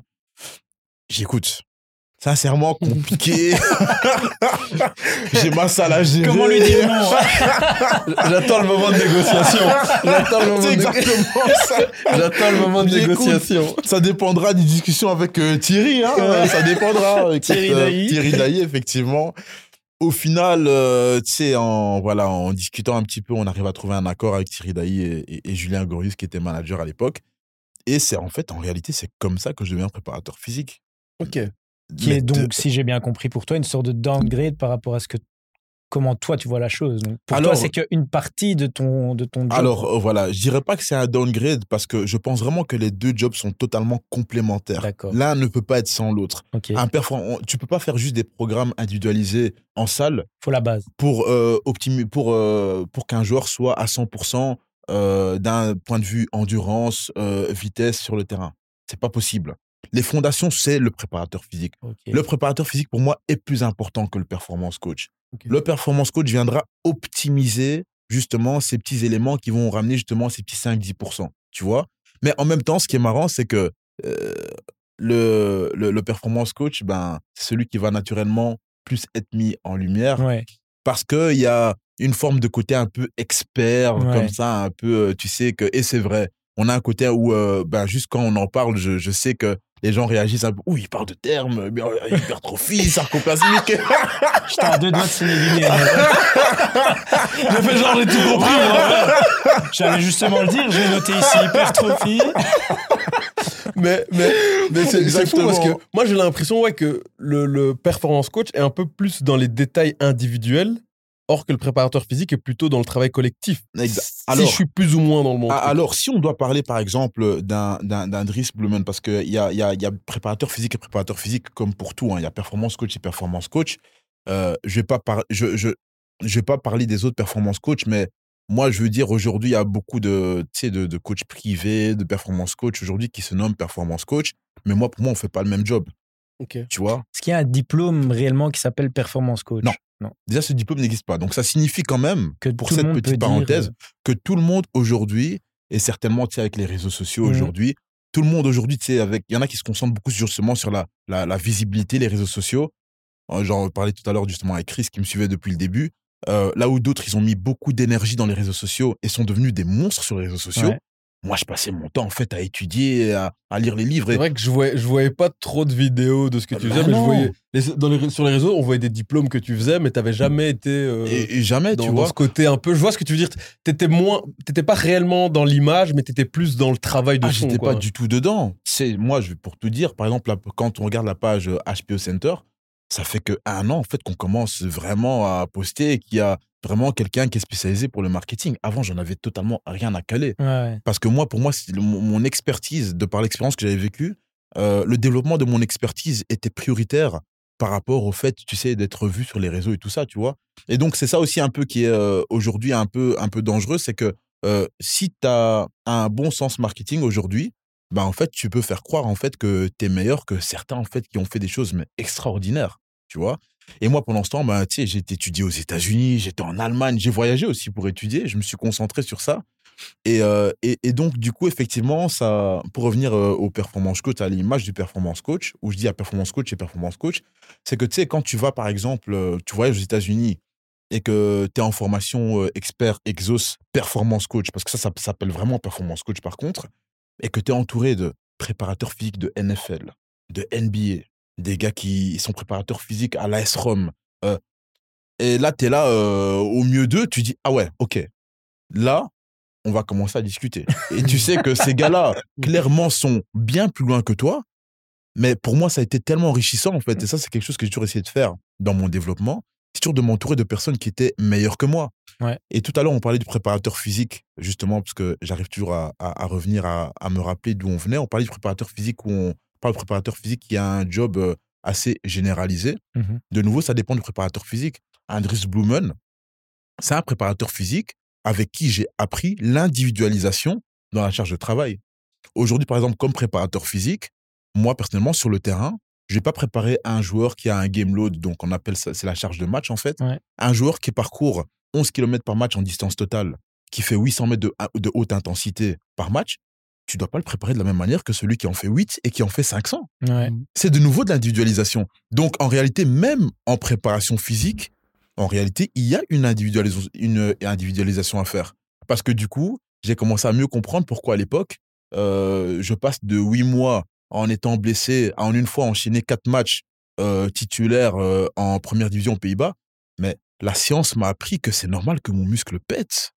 Au final, c'est encore de nouveau un peu aller plus loin dans ton introspection. Du coup, toutes ces nouvelles sciences et toutes ces nouvelles choses que tu as apprises t'ont aussi permis de comprendre ce qui s'était passé pour ah, toi. Totalement. Là, je t'avoue que étudier la préparation physique et, euh, et, et, la, et, la, le, et le côté performance de la manière dont je l'ai étudié, donc de manière scientifique, ça m'a encore plus ouvert les yeux, effectivement, sur, euh, sur euh, la manière dont j'ai pu gérer ma carrière.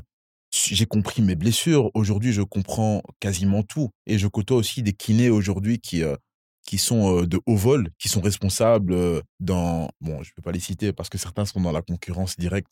donc voilà, mais je veux dire, j'ai côtoyé pendant des années et je bosse encore avec ces gens-là. D'abord, j'ai été apprendre chez ces gens-là et aujourd'hui, je bosse avec eux. Et je bosse avec des personnes, des kinés, des ostéos qui ont, avec qui j'ai pu totalement comprendre en fait l'expression corporelle, j'appelle ça. Donc en fait, le corps envoie des signaux et ces signaux, il faut arriver à les capter, à les interpréter. Et tu sais, le moindre mouvement, juste en analysant quelqu'un bouger, marcher, mmh tu sais détecter des choses incroyables. Mais pour ça, il faut avoir ouvert des livres et avoir plongé dedans et pas passer trop tôt, trop tôt, trop de temps sur les réseaux. une fois que tu maîtrises ça, là, tu peux un peu te, allez, te concentrer sur ton image et tout ça. Mais voilà. Donc, pour répondre à ta question, le préparateur physique aussi, en tout cas dans ma vision aujourd'hui, a justement cet aspect d'individualisation. Ok. Du coup, tu signes ou tu signes pas au REDM en tant que Du coup, je signe, j'accepte, on trouve un, on trouve un accord et, euh, et j'ai une très bonne relation avec euh, Vincent Brard et Julien Gorius euh, qui était le, manager à l'époque. On a un très bon staff aussi avec les joueurs, tout se passe très bien, nickel. Et là, ça ne dure que de juin jusqu'à octobre, du coup. et c'est l'année où, l'année où Molenbeek perd au barrage face à Serein. Exactement. Exactement. C'est cette année-là. Donc tu restes là les trois premiers mois de euh, la saison. Les trois premiers mois. Je reste là les trois premiers mois. Et c'est quoi qui fait que ça s'arrête? Euh, c'est quoi qui fait que ça s'arrête? C'est que hum, je reçois un coup de fil euh, d'un club de D1A mmh. à ce moment-là. Donc, décidément, moi qui voulais pas être préparateur physique. Il y a quelques Le mois, je refusais. non, mais c'est marrant parce que j'ai encore un ami aujourd'hui qui, euh, qui m'a lâché la blague parce que je continue encore de répéter que voilà, le monde du foot, euh, je vais pas y faire long feu, je vais me barrer. Mais aujourd'hui, encore me répéter, il dit Gros, je veux pas comprendre. Accepte. Le... le foot va pas te lâcher. Il a dit le foot va pas te lâcher. Et donc, du coup, le foot me poursuit. Il y a un club de D1A, en l'occurrence, qui était euh, Courtrai à l'époque, qui, qui, euh, qui me contactent euh, en m'indiquant qu'ils sont à la recherche justement d'un préparateur physique parce que le staff précédent était parti au standard de Liège. Euh, il y avait un bon boulot qui était fait d'ailleurs à ce moment-là avec, avec le staff précédent. Et donc, du coup, voilà, il y avait Karim Bellocine avait été nommé à l'époque et ils étaient en recherche d'un préparateur physique assez dans l'urgence. Et pour tout dire, je, je, je, dis par courtoisie que je vais me déplacer pour parler. D'ailleurs, j'en notifie directement le RVDM pour dire écoutez, par courtoisie, je vais aller parler avec eux, mais je suis encore dans le projet. Le seul truc, c'est que quand j'arrive là-bas, euh, le discours, euh, il y, a, y, a, un projet sur moi. En fait, il, visiblement, il me suivait, il me connaissait déjà un petit peu. Euh, il y a un projet et surtout, il faut le dire aussi clairement, financièrement, l'effort qu'ils font à ce moment-là, même moi, je me dis, j'étais pas prêt à ça. Et en fait, je me retrouve un peu dans un dilemme où je me dis, OK, il y a un projet dans lequel je me suis embarqué. ici, là, maintenant, Courtrai. Donc, finalement, j'avais un assistant REDM que j'avais pris avec moi, qui était de base stagiaire. J'aimais bien sa grinta, j'aimais bien mmh sa niaque. Et moi, c'est quelque chose que, à quoi j'accorde beaucoup d'importance. C'est que j'essaie un maximum de, de, donner des opportunités à ceux qui ont vraiment la dalle. J'essaie de donner des chances. donc, du coup, je le prends avec moi. Et l'accord que je trouve finalement avec le REDM, qui bien sûr n'était pas content que, que, que je m'en aille, dit écoutez, je vous lâche pas. Je vous propose de mettre euh, le préparateur physique, en l'occurrence, qui était mon assistant, qui devient préparateur physique. Et je vais continuer, en fait, finalement, en fait, euh, de vous aider euh, à distance. Et c'est comme ça que je pars à Courtrai. Mais en fait, qu'en réalité, je maîtrise encore un peu le Et Courtrai au courant de ça ou pas? Euh, alors, bah, Courtrai, c'est en fait que, que, que j'ai mis quelqu'un en place, mais la vérité, en fait, euh, ils s'en foutent. Ouais, hein. ça. Tant qu'à Courtrai, le travail est bien fait, euh, tu sais, à Courtrai, j'arrivais là-bas à 7 h du matin. Est-ce que, est que je pourrais faire une, comment dire, une, une comparaison hasardeuse? Est-ce que est t'as pas un peu. T'emmerdes envie, Est-ce que t'as pas un peu fait un peu ce que Guardiola a fait avec Gérard voilà. mais bon, j'ai oublié de le dire, tu vois. Ah. Tu t'occupes de City, mais en même temps. ben écoute, il y a quelque chose que je vais vous avouer. C'est qu'un de, mes, un de mes objectifs, à partir du moment où j'ai commencé à, à, à, travailler avec des athlètes, je me rendais compte justement de certains euh, manquements qu'il pouvait y avoir en club. C'est pas spécialement de la faute des clubs et des staffs, c'est juste qu'à un moment donné, tu sais, quand tu es le seul préparateur physique et que tu dois gérer 30 joueurs, mmh tu sais pas faire de l'individualisation pour tout le monde, euh, t'assurer le travail sur le terrain, en salle. C'est un travail incroyable. On s'en rend pas compte, mais tu sais, en parlant des GPS et des data, par exemple, euh, l'entraînement est terminé. Tu dois checker justement que, OK, tu checkes les datas, tu fais l'individualisation. Tout à l'heure, je vous parlais du ratio AC. Donc, il faut comparer que les quatre dernières semaines, euh, par rapport à la charge aiguë, en l'occurrence, donc chronique aiguë, qui est pas trop de pic de performance, mais qui n'est pas trop de sous-entraînement non plus, parce que pour la petite histoire, comme ça vous en savez un peu plus aujourd'hui, le ratio AC, on peut pas descendre en dessous de 0.8. Donc un joueur qui a 0.7 est sous-entraîné, risque de blessure, et on peut pas monter au-dessus de 1.3. Si tu montes au-dessus de 1.3, risque de blessure de nouveau. parce que tu es surentraîné. tu es surentraîné. Tu es dans des tableaux Excel. Les, les, gens voient le travail de préparateur physique juste comme l'échauffement mais on est dans des tableaux Excel incroyables. Heureusement, aujourd'hui, il y a des plateformes qui nous permettent de calculer automatiquement. Mais en fait, c'est de la science aujourd'hui. Même pour le, c'est de la science. Mais même pour le, la personne lambda, c'est une des fonctionnalités maintenant sur Strava qui te montre ton, ton intensité des trois dernières semaines. Exactement. Eh ben là, on est en plein dans le ratio AC, par exemple. Les trois dernières semaines ou les quatre dernières semaines par rapport à ta charge chronique, euh, aiguë plutôt, la comparaison fait que va, le, système, s'il est bien, euh, bien foutu, on va dire ça comme ça, il va t'indiquer que tu es dans le rouge si tu en fais trop. Ouais tu vois? Et il va t'indiquer que tu es dans le jaune si tu en fais un peu trop peu. Mais on, on ira dans le tactico-tactique dans quelques minutes. Ok. Mais je me dis que, explique-nous Courtrai, donc quand même, quel poste? Tu arrives en D1. Ouais. Finalement, t'as pas pu être joueur de foot pro en D1 belge. Ouais. Mais là, tu es préparateur physique.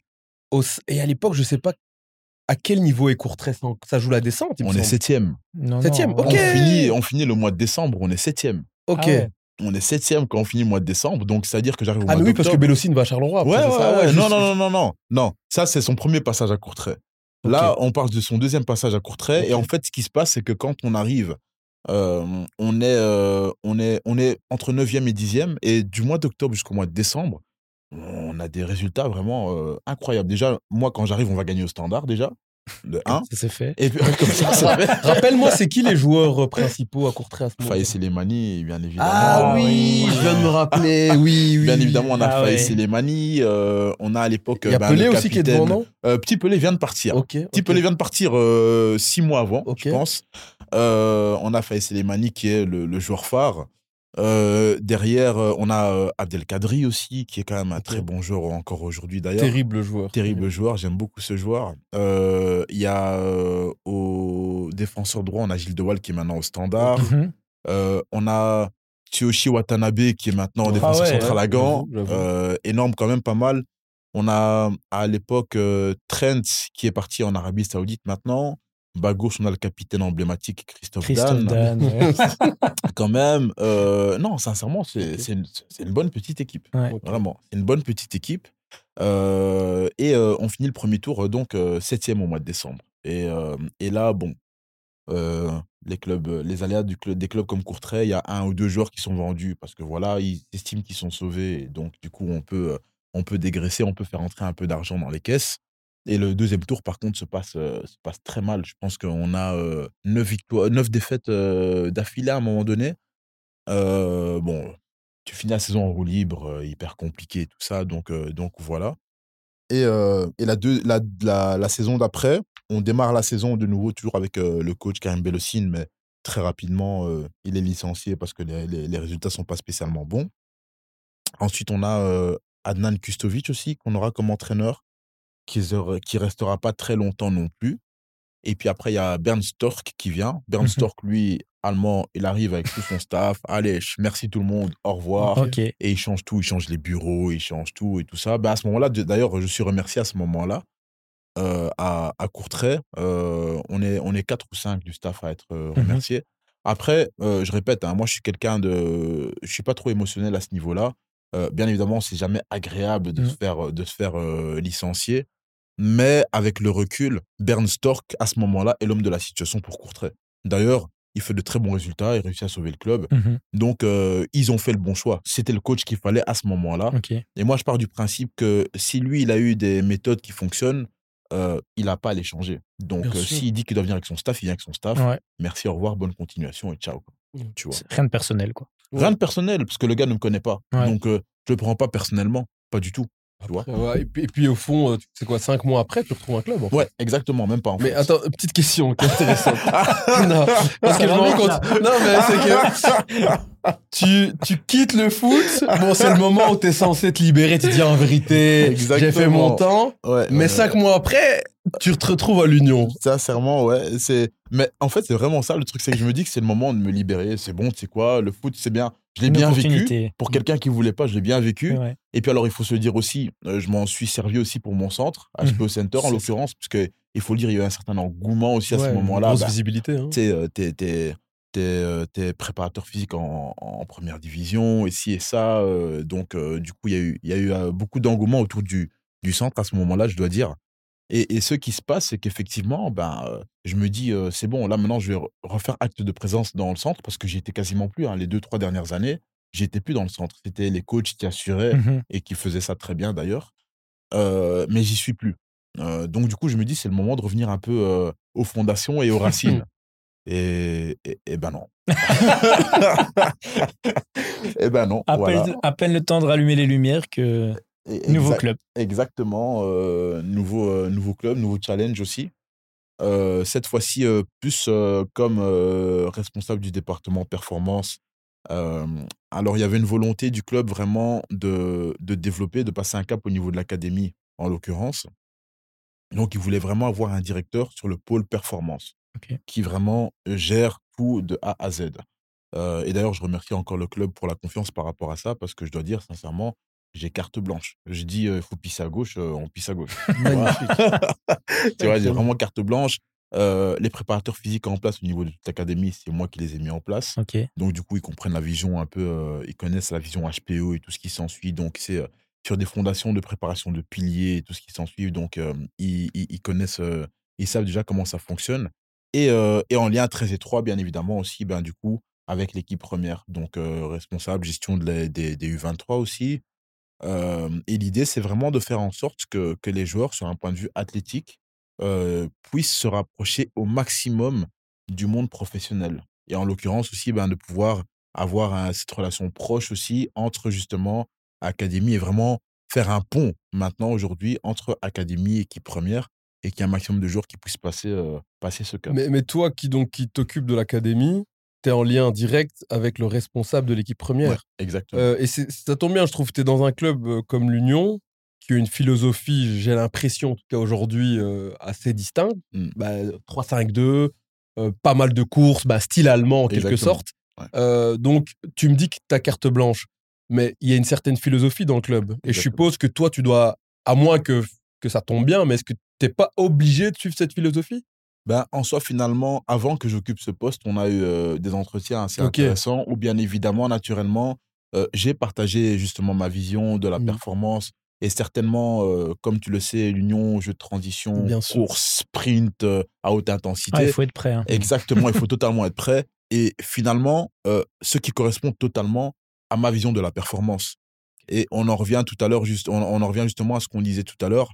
au jour d'aujourd'hui, dès les jeunes, un joueur qui joue sur les flancs ne va pas se préparer à l'entraînement physiquement, athlétiquement, qu'un joueur qui joue mieux central. Aujourd'hui, les courses sont totalement individualisées, que ce soit les courses en, à, rythme à, rythme régulier, les courses à haute intensité, les sprints, tout est individualisé par rapport justement aux performances physiques et athlétiques de la personne. Alors l'idée n'est pas de juste de se contenter justement de, de stabiliser et juste de gérer. Non, l'idée c'est vraiment de passer de ce 100% à 110% et de faire en sorte que durant 90 minutes, bah les gars, ils arrivent à fournir ces efforts à haute intensité. Et ça demande de l'individualisation. Mais, mais en tant que préparateur, préparateur physique ou coach de la performance, est-ce que, tu vois, comme les coachs, vous avez des méthodologies bien précises? Je te donne un exemple. Tu vois, Antonio Conte, mmh. euh, il prend une équipe, tu sais que c'est un 3-5-2, avec les mêmes sorties de balles, avec les mêmes stratégies défensives, offensives, etc. Est-ce que vous, de votre côté, vous avez, je sais pas, des espèces de philosophies bien précises ou pour la plupart d'entre vous, vous avez plus ou moins les mêmes méthodologies? Non, alors ce qu'il y a, c'est qu'il y a de toute façon un fil conducteur qui est placé, effectivement, et, l'idée, c'est de l'affiner encore un peu plus avec les années qui vont venir. Parce que ce qui se passe, c'est que si aujourd'hui l'Union a décidé justement de nommer un, un, directeur du département performance, c'est justement dans le but d'instaurer justement un fil conducteur. Il y en a un pour le département technique, un autre pour l'aspect un peu plus tactique, et on a des réunions en fait qu'on est constamment en contact. C'est-à-dire que début de semaine, j'ai partagé avec tous les PP d'abord au début du mois, pour être plus précis, le fil conducteur et le focus que nous aurons sur les semaines qui vont venir. Et il y a un débrief avec chaque entraîneur pour donner le fil conducteur qui sera à mettre en place semaine après semaine, ce qu'on appelle la micro-périodisation. Donc en fait, en réalité, effectivement, l'idée, c'est vraiment d'avoir un fil conducteur qui aille dans une direction bien précise et aussi adapté catégorie par catégorie.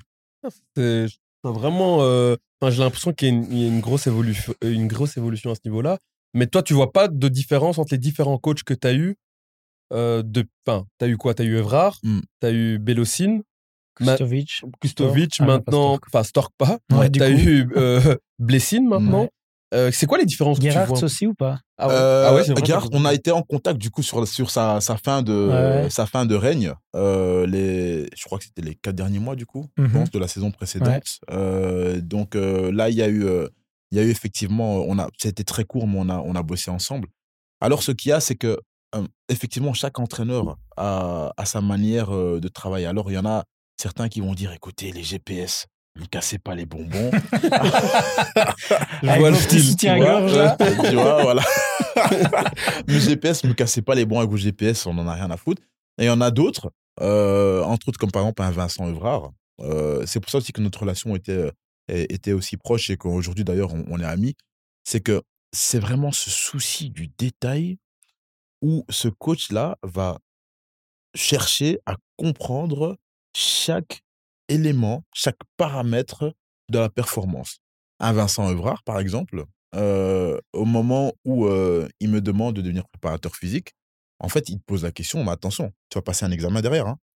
On s'est assis dans le bureau et pendant, sans exagérer, quatre heures, j'ai dû finalement, en fait, un peu partager mon plan, un peu, un peu de, et ma vision, finalement, de la prépa physique et m'a clairement demandé, OK, et quel sera ton projet, quel est ton plan pour progresser ça dans ça? OK, moi, mon jeu maintenant sera tel type de jeu, comment est-ce qu'on adapte? Et on a vraiment fait ce qu'on appelle de la, de, la, de la PP intégrée. On a vraiment ensemble planifié sur les axes euh, tactico-techniques et physiques, vraiment un fil conducteur. Mais par rapport à ça, celui qui m'aura vraiment marqué, c'est clairement Vincent Evrard. Ok, donc tu as senti que sa curiosité, son souci du détail font que, ben voilà, moi, je trouve que c'est ça qui fait la différence entre les tout grands coachs et les coachs un peu plus bas. C'est cette manière de, comme tu dis, en fait, de, s'intéresser à tout. Exactement. Donc, en fait, c'est vraiment un manager qui, qui, qui s'entretient avec le staff médical, avec le staff technique, etc. Donc, Exactement. Moi, je trouve que ça correspond bien à l'image que j'avais de Vrard, justement, sa période à Molenbeek qui était souvent rythmée de un tout nouvel effectif tous les ans avec beaucoup de joueurs prêtés, mmh. beaucoup de joueurs euh, qui, qui, qui n'étaient plus là la saison d'après, et où il y avait régulièrement un début de saison un peu poussif, et on voyait qu'à un moment, à certains moments, il trouvait la bonne formule, tactique. Exactement. Mais je suppose que du coup, il y avait le travail de performance physique aussi pour arriver à justement mettre en place Exactement. cette vision tactique. Alors, ce qu'il y a, c'est qu'un un, entraîneur comme un, Vincent, un Vincent Evrard, euh, il a la capacité, tout comme moi, à arriver à, se concentrer sur ce que les gens ne voient pas. Donc sur le potentiel exploitable et le potentiel qu'on va aller exploiter. Et effectivement, ce que tu dis, ce que tu soulignes est intéressant parce qu'un Vincent Evrard, euh, ce qui se passe par exemple, entre autres à Zult, euh, c'est justement parce que c'est un entraîneur qui aura besoin justement de temps. Et pour te dire, pour la petite anecdote, au REDM, finalement, quand il arrive, parce qu'il arrive aussi en cours de saison, mmh la saison a, je pense, un peu avant que j'arrive. Il arrive un peu avant que j'arrive. Et euh, à un moment donné, euh, il est à deux doigts ouais, ça passe pas loin, de valser. voilà, il a deux doigts de. Mais justement, parce qu'il il croit totalement justement en son plan et en son process, parce qu'il a un plan. qui est clair et net, auquel il, croit dur comme fer. Et c'est ce qui va faire que progressivement, tu verras une fois, deux fois, et une fois que cette machine, elle, est, elle est lancée, par contre, il euh, n'y a personne qui l'arrête. Il faut se mettre de côté. Attention, faut se mettre de côté, non, parce qu'il broie tout. Et on l'a vu d'ailleurs, ben, la saison passée, une fois que l'REDM était lancé, euh, c'était parti. Mmh. Et, euh, et, je pense, personnellement, pour, pour clôturer le chapitre Evrard, je pense que ce sont ces entraîneurs-là qui sont effectivement, comme Crisi, concentrés vraiment sur ce détail. Ils ne laissent rien au hasard, mais rien. Ce sont eux qui, à terme, vont faire la différence. des Guardiola et compagnie, finalement, ces gars-là ne font que ça. Hein. Ils dorment pas. Hein. Ça met en exergue aussi, et je pense que tu voulais y venir aussi, Christian, c'est que, bon, forcément, ce genre de coach-là ont besoin de temps. Or, on sait très bien que beaucoup de dirigeants dans le monde du foot ne sont pas prêts à donner du temps à un coach. Du coup, comment est-ce que tu vois l'impact d'un organigramme dans un club? Et je pense que du coup, l'Union actuellement est probablement un bel exemple de ça. Peut avoir un, impact sur ton rôle en tant que performance coach aussi. Ben, alors, ce qu'il y a, c'est que euh, ce qui est euh, très important euh, de base, moi, pour l'avoir vécu justement, entre autres, au REDM principalement, où on se concertait justement beaucoup entre, entre staff et direction, c'est important justement d'avoir un noyau. Le REDM, le résultat du REDM, c'est parce qu'à un moment donné, même quand à un moment donné, on a deux doigts de le valser, de valser euh, on s'assied à table et en fait, on discute, on parle, on communique. Mmh on, notre rôle après, en nous, en tant que membre du staff et performance coach, entre autres, c'est de rassurer et expliquer que nous avons un plan. Tu vois? Après, bien évidemment, des fois, expliquer qu'on a un plan mais ne sera pas suffisant parce que peut-être que les résultats se feront trop attendre ou autre. Mais je pense qu'en tant que membre de staff, en tant que coach principal, en tant que préparateur physique, en tant que performance coach, euh, coach assistant, peu importe, euh, c'est important finalement de rester, euh, de rester ouvert à l'évolution parce que des fois, nous allons recevoir des critiques. Moi-même, j'ai reçu des critiques par moments qui, ont, qui ont été totalement constructives. Donc ça, c'est aussi l'aspect, il faut savoir se remettre en question, certainement par rapport à la gestion d'un groupe et d'un noyau. Mais à côté de ça, il faut aussi savoir finalement rester sur ce que j'appelle les fondations. Donc, on a une vision claire. Il ne faut pas tout changer en une fois parce que parce qu'il y a deux ou trois semaines qui se sont, qui se sont mal, mal passées, tu vois. Donc, c'est vraiment important pour moi d'avoir entre direction et staff vraiment une forme de pacte où on se dit, OK, on se tient la main et on ne se lâche pas. Et par contre, je pense que c'est important, effectivement, quand un entraîneur, un staff sent, OK, j'ai plus les clés, bon, en fait, de le reconnaître aussi et de dire, OK, j'ai plus les clés. Et, vous, donc, quand je te dis vous, c'est par rapport au staff physique. comment vous faites pour gérer des joueurs qui, donc, sont suivis au sein de votre structure, donc dans le club, mais qui ont également des préparateurs physiques individualisés? Mmh. Comment vous faites pour gérer cette relation? Tu vois, moi, je donne un exemple, je sais pas, un type comme Cristiano, par exemple. Mmh. Bon, t'as pas encore eu l'occasion, mais bientôt, j'espère que tu pourras entraîner ce type de joueur-là tu vois, qui ont un préparateur physique individuel, comment tu fais pour euh, cadrer euh, cette bah, relation? Alors, il faut savoir que moi, du coup, je suis des deux côtés de la ligne. Euh, ah bah oui En plus, en plus c'est vrai, c'est vrai, vrai. Le caméléon. exactement. moi, je, voilà, je suis un peu partout et, et, voilà. Donc, je suis des deux côtés de la ligne. moi, personnellement, ayant d'abord été performance coach, ayant entraîné des joueurs en club, je trouve qu'il est très important d'avoir une certaine transparence avec les membres staff parce que je répète, les joueurs appartiennent d'abord au club. Bien sûr. Au jour d'aujourd'hui, je vois des performances coach qui pensent que c'est eux qui ont fait un joueur, que c'est grâce à eux que le jeu. Oh, oh, s'il te plaît. Ça reste se recentrer tu vois, reste concentré. Le petit joue au foot depuis qu'il a 8 ans. Depuis qu'il a 8 ans, tous les matins, le samedi matin, il va jouer au football, il va s'entraîner avec des entraîneurs qui l'ont formé. Mmh OK? Ensuite, il, a il, a rencontré des préparateurs physiques, il a rencontré des psychologues du sport, euh, peu importe. Il a rencontré des gens qui l'ont aidé, qui l'ont accompagné à devenir ce qu'il est devenu. OK? Donc, déjà, premièrement, reste dans ton rôle. Ton rôle, c'est d'être justement ce petit supplément ce petit 1 à 5% tu ne vaux, je veux le dire face caméra, tu ne vaux pas plus que ça. Hein Reste concentré. non, mais et c'est quelque chose que je me dis à moi-même aussi en tant que performance coach. Donc, j'ai l'humilité de me rappeler que ces gars-là que je vois des fois le soir ou en après-match et tout ça, ces gars-là côtoient des gens tous les jours qui s'occupent de tous les jours. Après, certes, il y a toujours des choses qui peuvent être améliorées, tout ce qu'on veut. Et c'est pour ça d'ailleurs que les joueurs viennent chez nous aussi. Mais ayons d'abord l'humilité de se dire, OK, on vient pour faire le travail qu'on appelle de l'ombre. Si on appelle le travail de l'ombre, c'est pas pour rien.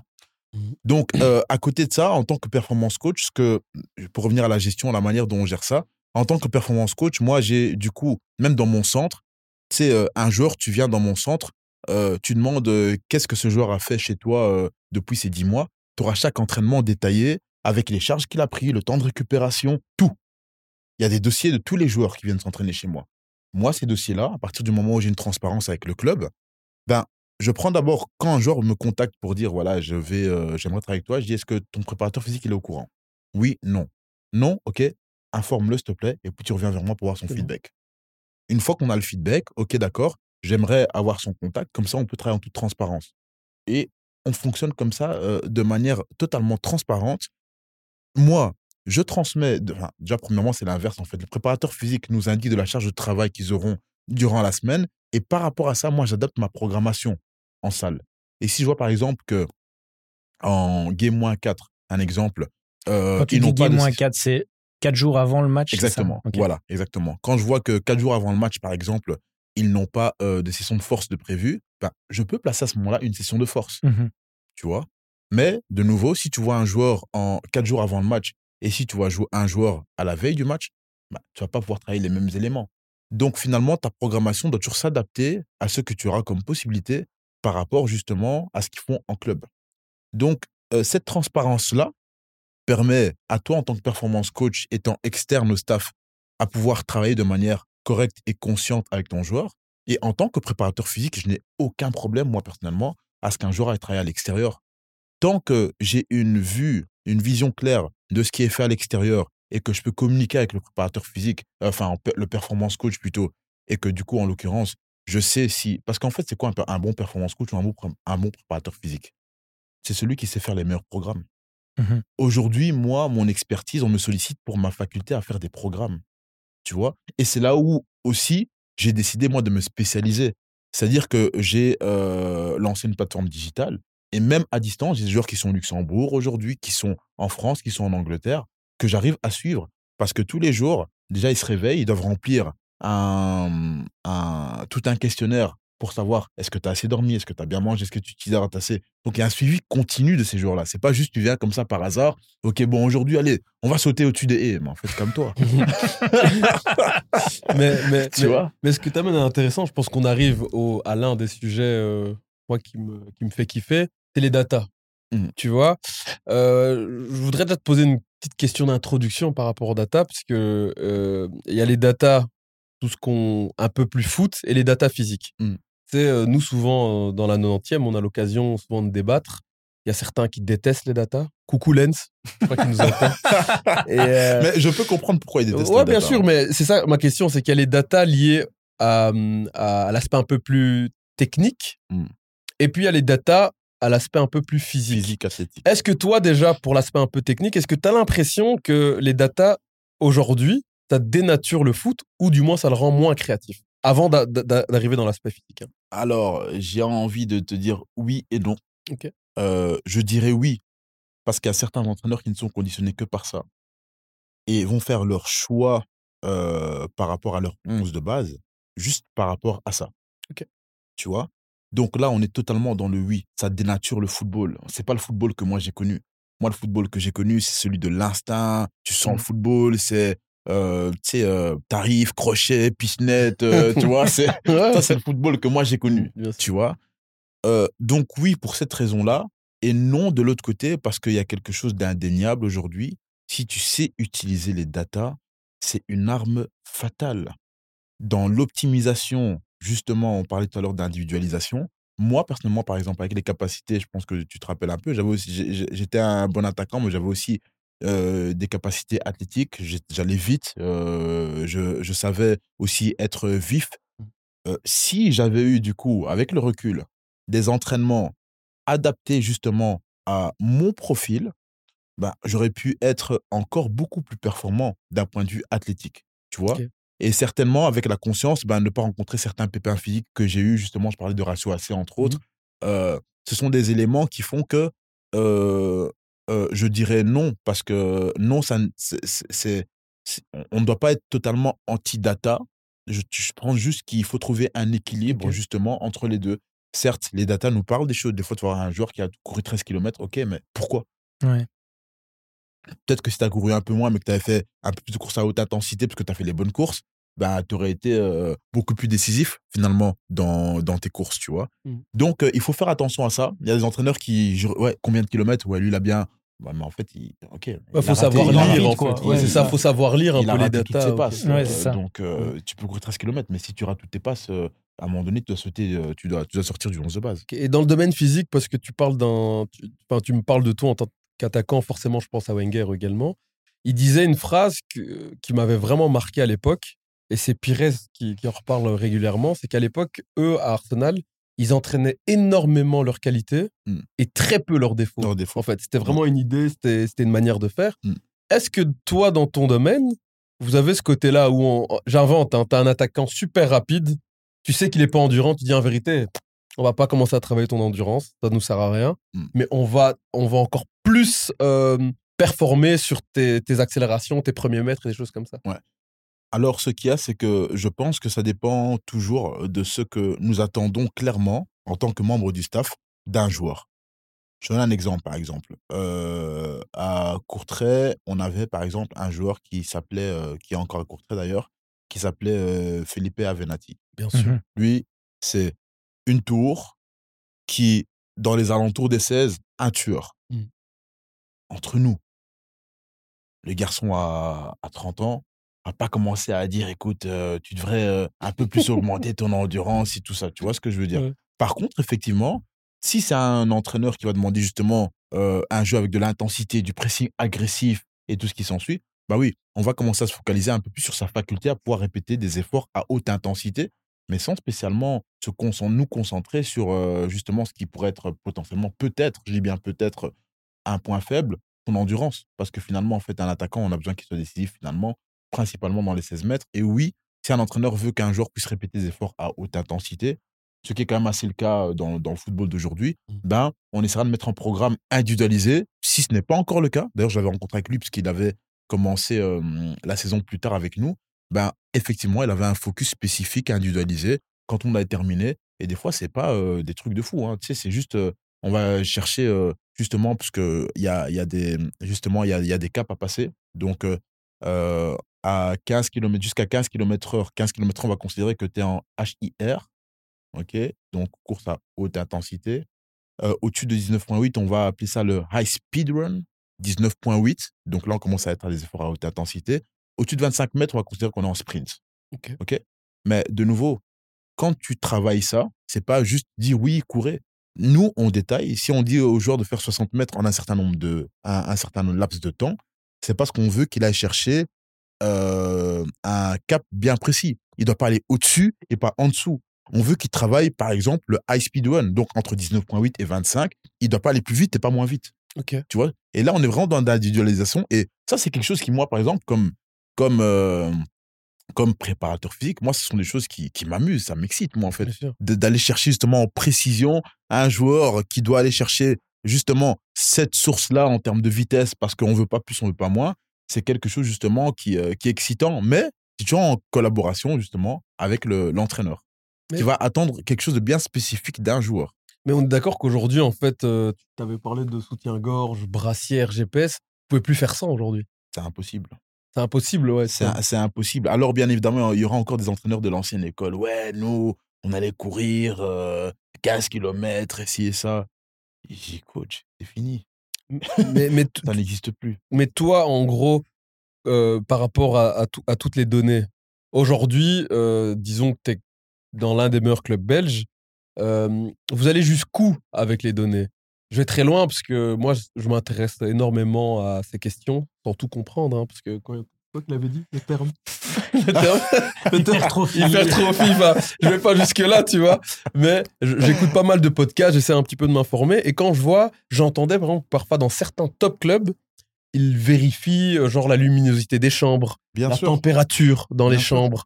Enfin, tous ces trucs-là, le fait. Que... quelque chose pour mieux récupérer aussi. Ouais, ouais mais même le, le, GSM, le GSM, enfin des tas de trucs, vous allez jusqu'où Ce, qu'il y a, c'est que, bon, moi ici, je ne vais pas dire en détail comment nous gérons le club le club de l'Union. je ne vais pas dire en détail, mais pour te donner un bête exemple, pour te parler de ce que je m'applique moi à moi-même. Par exemple, euh, j'ai un, un, bracelet et avec ce bracelet, j'analyse constamment, par exemple, déjà j'analyse mon sommeil, mon heure d'endormissement, mon heure de réveil, et j'analyse aussi ma qualité de sommeil. Donc, c'est-à-dire que grâce à ce bracelet, je vais recevoir en fait un graphique euh, quotidien qui va me dire, voilà, ok, tu as eu autant d'heures d'heures profondes, euh, tu as eu autant d'heures éveillées, euh, autant d'heures de sommeil léger, de sommeil... je vais analyser ça. Et c'est pour te dire à mon niveau, à moi, un autre exemple, c'est, on parlait tout à l'heure d'individualisation, mais l'individualisation, si on parle d'optimisation de performance, devrait aller jusque-là. Il y a des macronutriments que toi, ton corps va tolérer d'une certaine manière, que moi, je ne vais pas tolérer de la même manière. Bien sûr. On parle beaucoup de repas d'avant-match, manger des pâtes, des pâtes. Mais en fait, il y a certains joueurs pour qui manger des pâtes avant un match, c'est catastrophique.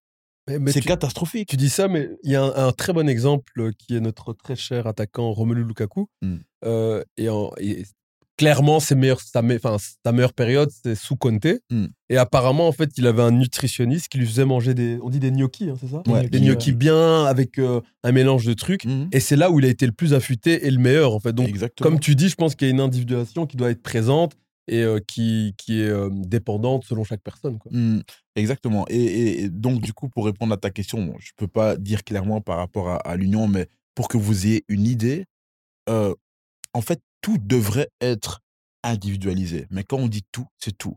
Il y en a certains qui dorment 8 heures, d'autres qui doivent dormir 7 heures. C'est pas oui, non, tout le monde 8 heures comme tout le mmh, monde le pense. Non, c'est faux. la nutrition, même chose. La luminosité, effectivement, des pièces, même chose le temps de repasser sur les, sur les smartphones. Tout devrait être contrôlé en réalité. Si on parle d'optimisation de performance, tout devrait être contrôlé. Mais bon, après, de nouveau, il y a un équilibre à trouver entre euh, nous sommes des humains et euh, parce que des fois, ce que tu, tu ne vas pas aller chercher dans, dans l'optimisation de la performance, tu le trouveras dans des choses comme le plaisir familial. Et finalement, l'un compensera l'autre. Les émotions feront que tu seras tout aussi performant que si tu avais été chercher ce moindre petit détail. Mais c'est ça que tu allais parler, Hasard, non, ouais, vas-y, hasard, ça m'intéresse. Parce que on en avait discuté avec Thibaut euh, lorsqu'on se préparait à te voir. C'est que tu as parlé du fait que d'autres vont trouver un plaisir dans les relations familiales, etc. Mmh. Et le cas hasard, parce que je pense que tu as dû euh, lire ou entendre ta fameuse interview D'ailleurs, euh, le placement de produit pour Runard blanc des blancs, c'était pas mal. il, le remercie. Il le remercie. Mais tu vois, tu vois que ce garçon, quand même, qui est peut-être le plus grand joueur de l'histoire en Belgique, euh, qui disait clairement en prépa, faut pas me parler, je préfère jouer avec mes enfants, faire ma vie, etc. Mm. Toi, en tant que, que, toi qui travailles dans la performance, quand tu entends ça, Qu'est-ce que tu dis? Est-ce que tu dis, bon, finalement, peut-être qu'il avait besoin de. Parce que je sais pas, parce que mentalement, il a besoin de relâcher à 200% Ou est-ce que tu dis, bon, en vérité, il a quand même un petit peu abusé? Mmh. En fait, ce qu'il y a, c'est que le cas Eden Hazard, c'est un, c'est un, un, très bon cas euh, d'école, j'ai envie de dire. Mmh. Euh, et en même temps, c'est un cas qui, euh, qui fausse totalement toutes, toutes les études et les analyses qu'on va faire. le mec hors norme, quoi. Il y a quelque chose tu as exactement dit ce que je voulais dire. Il y a les, les, gens, des fois, se mélangent. Tu sais, oh, ils mangent des hamburgers. Eden Hazard était trop fort. Mmh Alors, les gens doivent bien comprendre que Eden Hazard, c'est mon avis personnel. Hein, mmh. ok? Cela n'engage que moi. Et je sais que certains vont me traiter de fou. Mais je vous assure qu'Eden Hazard, qui fait attention à ce qu'il mange, à son sommeil et tout ce qui s'ensuit, et attention, hein, parce que des fois, on exagère un peu. Hein. Eden Hazard, euh, il mangeait pas des hamburgers tous les jours non plus. bien hein. sûr. de temps en temps, il se relâchait un petit peu. Et effectivement, pour lui, c'est plus un homme euh, de famille euh, et tout ce qui s'ensuit. Donc voilà, il n'avait pas cette, cette, cette obsession de performance comme peut l'avoir un Cristiano Ronaldo, aller chercher dans, dans, chaque détail. Mais il faut bien comprendre une chose, c'est que c'est personnel. Pour moi, un Eden Hazard qui effectivement à ce niveau d'exigence que devrait avoir le haut niveau en termes de discipline, de lifestyle et tout ce qui s'ensuit, pour moi, c'est un des meilleurs joueurs de tous les temps, hein, Eden Hazard. Il est dans le top 3. Ok. Tu vois? Parce que ce dont les gens se rendent pas compte, des fois, tu sais, nous, on a foutu la merde. J'ai fini à Chypre. Mmh. Tu vois ce que je veux dire? Il y en a d'autres qui ont foutu la merde, qui, euh, ok, ils ont fait une petite carrière. Euh, le gars, en étant comme il, celui qu'il a été, le gars est au Real Madrid. Je sais pas si les gens se rendent compte des fois. Fait, non, des fois vous vous rendez pas compte. Non, non, non, non, clairement. mais c'est, moi, c'est, pas moi qui. Nous, on a fait les mêmes, on a, fait les mêmes conneries. On a fini, euh, on a fini en Détroit. Tu vois ce que je veux dire? On est passé euh, peut-être Arsenal euh, à, à, Détroit, tu vois? Mais toi, tu, tu le gars, il fait ça. Il finit au Real Madrid, les gars.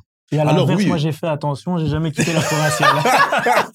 Comme quoi le monde n'est pas toujours bien fait. mais attends, mais toi tu dis que s'il avait fait attention, parce qu'il y a deux versions habituelles, c'est s'il avait fait attention, il aurait pu mieux faire. Et d'autres qui disent, mais non, justement, s'il avait fait plus attention, il aurait peut-être pas été mentalement aussi libéré, il aurait peut-être pas eu la créativité. C'est ce que dit d'ailleurs. Et lui, dit ça en fait. Peut-être. Attention, il s'en convainc. Ouais, c'est ça, que j'allais dire. Ouais, c'est ça. Et il faut pas oublier que c'est ce qu'il a toujours connu. Mhm. Donc, Juste, en réalité, il ne peut pas répondre à cette question et même nous ne pouvons Bien pas sûr, répondre à cette question. on peut pas. Mais et tout à l'heure, on parlait justement de potentiel. Je dis, quand je regarde un jeune, un jeune footballeur, je regarde plutôt sa, sa capacité à pouvoir enregistrer des informations, en réalité, à être coachable. Et en fait, avec Eden Hazard, en réalité, on ne parle pas de son style de vie. On parle, en réalité, on parle juste du fait d'être coachable. Être coachable, c'est on te dit de dormir à 22 heures, tu dors à 22 heures. Mmh. Mmh on te dit de couper la ligne de passe en faisant juste un mètre à droite, on te dit ouais, un mètre à droite, tu t'appliques, tu t'exécutes directement. Tu vois? Euh, Ces joueurs-là, c'est vrai, de cette trempe-là, ne sont pas très coachables. Et à la limite, en fait, et c'est peut-être ça le problème aussi, c'est que moi, les, les inconnus étant plus jeunes, en fait, on n'ose pas nous coacher. On dit, en fait, va faire la différence, va marquer tes cinq buts, et euh, tu as fait ton truc. Mais en fait, en réalité, je trouve qu'il faudrait encore plus coacher ces gars-là. Bien sûr. Parce qu'au moment où on arrive justement en adversité, en fait, on n'est pas prêt, on est perdu. Ce qui s'est passé après avec Eden au, au, Real, je pense qu'il y a aussi à voir aussi comment est-ce que ces blessures ont été suivies et tout ça. Donc euh, voilà, il y a beaucoup de choses à prendre en compte.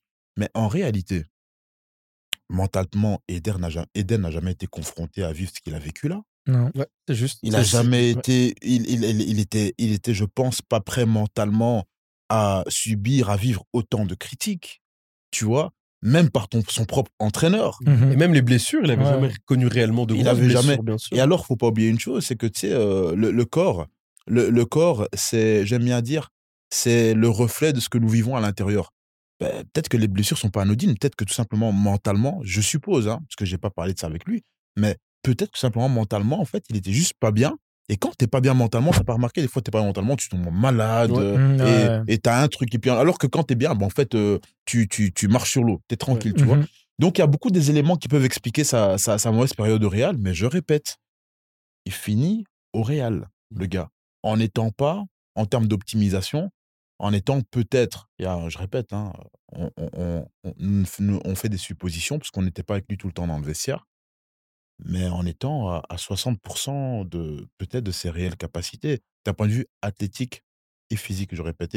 naturellement, en fait, moi, j'aime bien lier le, physique à la tactique parce que le physique te donne une forme de discipline. Comme moi, quand les gens me disent ouais, Tu cours à 5 heures du matin, t'es un fou. En fait, je cours à 5 heures du matin parce que ça me conditionne à faire tout ce que j'ai à faire durant la journée. Mmh. C'est pas la course de 5 heures qui m'intéresse. C'est que cette discipline-là te conditionne pour naturellement faire ce que tu as à faire dans toutes tes tâches de la mmh. journée quand tu te réveilles à 9h, 10h, tu seras plus lax. C'est comme ça, c'est mmh. humain. C'est normal, tu vois. Mmh Et donc, en l'occurrence, ouais, peut-être que si il avait été un peu plus appliqué, ben, naturellement, sur le terrain, peut-être qu'il aurait pu aller chercher ce petit pourcentage qui aurait fait de lui, pour moi, je répète, parce que moi, j'ai vu euh, Eden Hazard déjà, tu sais, euh, la petite, pour la, petite anecdote, moi, je commence à découvrir Eden Hazard parce qu'on m'en parle dans, dans, mon oreille, on me dit, il y a un, joueur, un jeune joueur, je crois que c'est un 91 Hazard, il y a mmh un 91 qui est plus fort que toi, on me dit. Qu'est-ce que tu racontes, toi Avec l'orgueil, tu dis, mec, si viens me raconter, moi. L'esprit de mec, ça fonctionne pas comme ça. Qu'est-ce que tu me racontes, toi En plus, on dit un type tubis. Qu'est-ce qu'on Ça, tubis Tubis, ça Il dit, ouais, il y a un de Nantais qui... Qu'est-ce que tu racontes, toi Et puis, effectivement, une fois, je vois en équipe nationale, je dis, mais putain, mais qui est ce joueur ouais. Extraordinaire. Extraordinaire Il a fait des trucs que je m'imaginais même pas faire dans mes rêves. c'était monstrueux. Et lui, c'était pas, euh, tu sais, sur place, ça allait vite. Il canardait, il, sprintait, il driblait. Il te fait un. Non, c'était incroyable. C'était incroyable, tu vois. Donc, c'est pour ça que j'ai. Justement, cet Eden-là, par exemple, la, différence entre Eden et, euh, et un Messi, par exemple, c'est que Eden, attention, hein, Eden est encore très fort là-haut. Hein. Ce qu'il fait à Chelsea, c'est encore extraordinaire. Ce qu'il fait à Lille, c'est extraordinaire. Mais je vous assure, pour l'avoir vu chez les jeunes, croyez-moi, en fait, en pro, il a juste il a été normal. il, a été normal. Et la différence, c'est que Messi, ce qu'il faisait en moins 12, il a refait au Bernabeu euh, devant. Euh mais, je trouve ça trop bien ce que tu dis. Tu as parlé du fait que euh, ce sont des joueurs parfois pas coachables, tout simplement parce qu'ils n'écoutent pas. Et moi, je prends le meilleur des exemples, et je pense le plus grand de tous les temps, qui est Messi. Mmh. Quand tu le vois avec Guardiola, il fait du contre-pressing, il mmh. écoute les consignes. Bah, le mec, il met 91 buts en une saison. Je pense que je suis pas sûr que les, enfin, la plupart des grands joueurs aujourd'hui ne mettent même pas la moitié. Clairement. Et quand en fait il, il, enfin, il, euh, comment dire, il tourne le bouton, tourne le bouton. ça reste un monstre, mais c'est plus le même, quoi. Exactement. Et, euh, et, moi, je crois aussi que c'est lié parce que tu parlais des Hazard, c'est plus ou moins tous notre génération ici. C'est que tu crois pas que c'est lié au fait qu'il y a 15 ans, le degré d'accompagnement, qu'il soit physique ou même mental, n'était pas le même. Donc du coup, quel quelles sont les grosses évolutions, rapidement en résumé, que tu as vues? Parce que tu en parlais des gains marginaux. Je suppose que toi, à l'époque, quand tu signes ton contrat à 15 ans, je suis pas sûr qu'Anderlecht, il y a quelqu'un qui, qui, est à côté de toi pour parler du sommeil et, de tout. Pas, on te parle en gros, mais pas du tout en détail. Non, non, même pas, on ne te parle pas du sommeil. Non. on ne te parle pas du sommeil. On parle quoi À part où il faut bien boire de l'eau, c'est tout. On te parle de rien du tout. On te parle de rien du tout. Il y a juste un préparateur physique euh, qui nous donnait quelques programmes un peu euh, de force, euh, juste pour dire. Du gainage. on fait un peu plus. Il fera la planche deux fois par jour. on, fait, on, fait un, on fait un peu plus. Mais, mais pour le reste, tous les détails, je répète, que, que, que je maîtrise aujourd'hui, à l'époque, on ne nous en parle pas. Et je t'avoue que moi, en étudiant ça, des fois, j'étais scandalisé mmh par ce que nous n'avions pas appris à l'époque. Tu vois? Euh, Je ne comprenais pas comment, euh, à cette époque-là et au stade où nous en étions, on ne pouvait, on n'avait pas plus de, de, de suivi, plus de cadrage. Tu sais, je te dis que, que je signe et tout ça, euh, par exemple, à 15 ans, mais euh, tu sais, je finis l'entraînement, euh, tu sais, c'est encore prendre le bus, euh, jusque, tu sais, t'es pas, t'es pas dans les systèmes français déjà où très tôt ils sont en centre de formation, ici et ça, tu vois. Tu vis encore d'autres réalités et des choses qui sont pas encore normales. C'est que des fois, tu, tu, finis un entraînement avec des pros, mais tu traînes encore avec des potes après dans, dans, certains quartiers et tout ça. Alors, limite, tu vas même à l'agora après l'entraînement. Mais, mais, tu, tu, rigoles, mais c'est vraiment ça, tu vois. Alors que tu viens de t'entraîner avec des pros, quoi. Tu vois ce que je veux dire et, et, donc, par moments, j'ai vraiment été sidéré, en fait, quand j'ai commencé justement à m'intéresser de tout ça plus de plus près. Parce qu'en réalité, je me rends compte que j'avais besoin de comprendre ce qui m'était arrivé pour pouvoir le repartager, justement. Je me dis, mais comment est-ce qu'on n'a pas pu me partager ces informations-là? Mais est-ce que les, les, les, gens de l'époque, parce que tu vois, tu, tu allez, es pro plus ou moins à 15 ans, au milieu des années 2000, tu fais tes études plus de 10 ans après, mmh. est-ce que même donc dans les années 2005, 2006, 2007, est-ce qu'à cette période-là, mmh, comment dire, tout ce qu'il y a à la performance est réellement travaillé en fait? Je sais pas si tu vois ce que je veux dire parce qu'à l'époque, j'ai l'impression, moi je te donne un exemple tout bête, mais apparemment il y a des, des cas d'école, c'est que moi à l'époque où je jouais un petit peu, euh, on va dire à un niveau sérieux, je me rappelle que je m'étirais directement après, après les matchs. Mmh. et, maintenant, et maintenant, on dit que c'est le lendemain, après un, après un décrassage. Tu vois, j'ai l'impression que je sais pas si c'est des évolutions ou c'est des cas d'école contraires. Tu, dis quelque chose d'intéressant, tu as utilisé le bon mot, évolution. Alors, il faut savoir que euh, les études ne sont pas figées.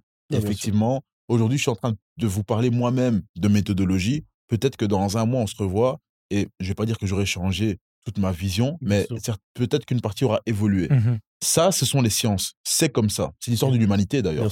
On a toujours en fait découvert de nouvelles choses qui s'ajoutent ou modifient en fait tes comportements. Tu mmh vois.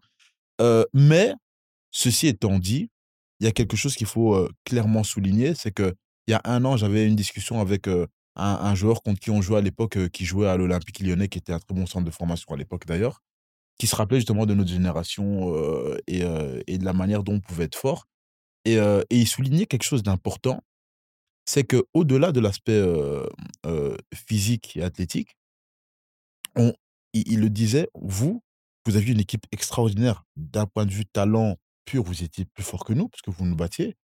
Il dit, mais la différence avec notre formation, la formation française, c'est que nous, on avait déjà des notions tactiques à 12, 13 ans que vous, clairement, vous n'aviez pas.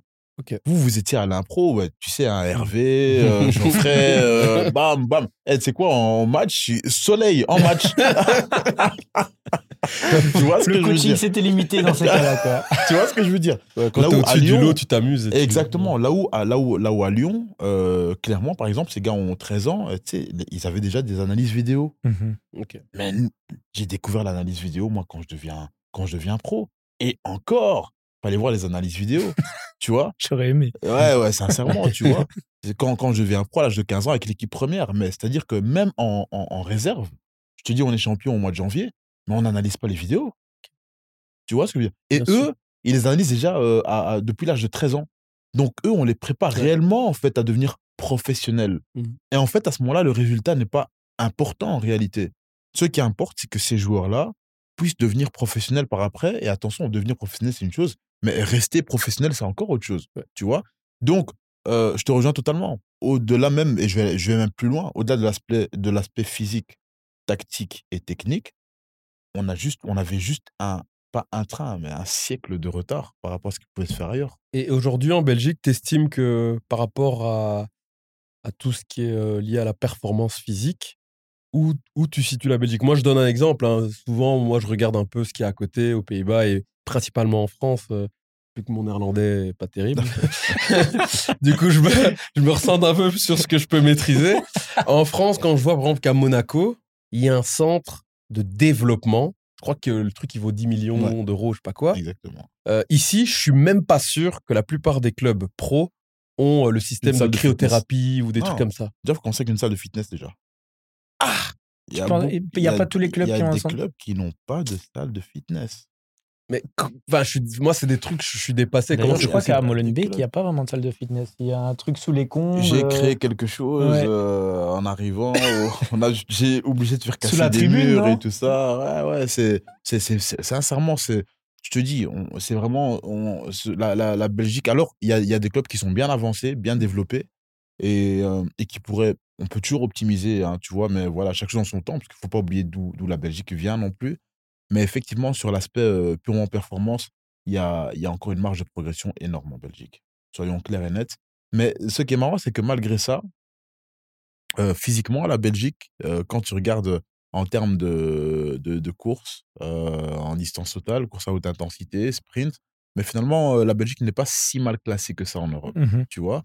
Donc, en, je pense quand même que, que tout n'est pas à jeter en Belgique, même si faut aussi souligner le fait que la Belgique est principalement un jeu plutôt axé sur le côté physique, mmh. justement.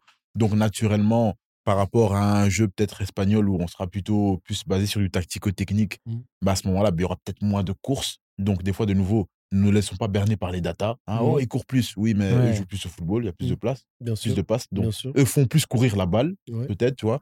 Mais, mais voilà, tout n'est pas jeté en Belgique. Maintenant, après, clairement, il y a, y a certainement une marge de progression. Et, et c'est ça qui est intéressant avec, euh, en occupant par exemple le genre de poste que, que, que, j'occupe aujourd'hui, c'est que je fais clairement partie avec d'autres, hein, partie des personnes qui, qui, qui, sont là justement pour, pour changer ça et révolutionner tout ça. Et, du coup, vu que vous n'avez pas de matériel malheureusement, de manière générale, peut-être, mais tu dis que quand même en termes du moins de courses, etc., on voit que le championnat est, est assez, est assez élevé. Mmh.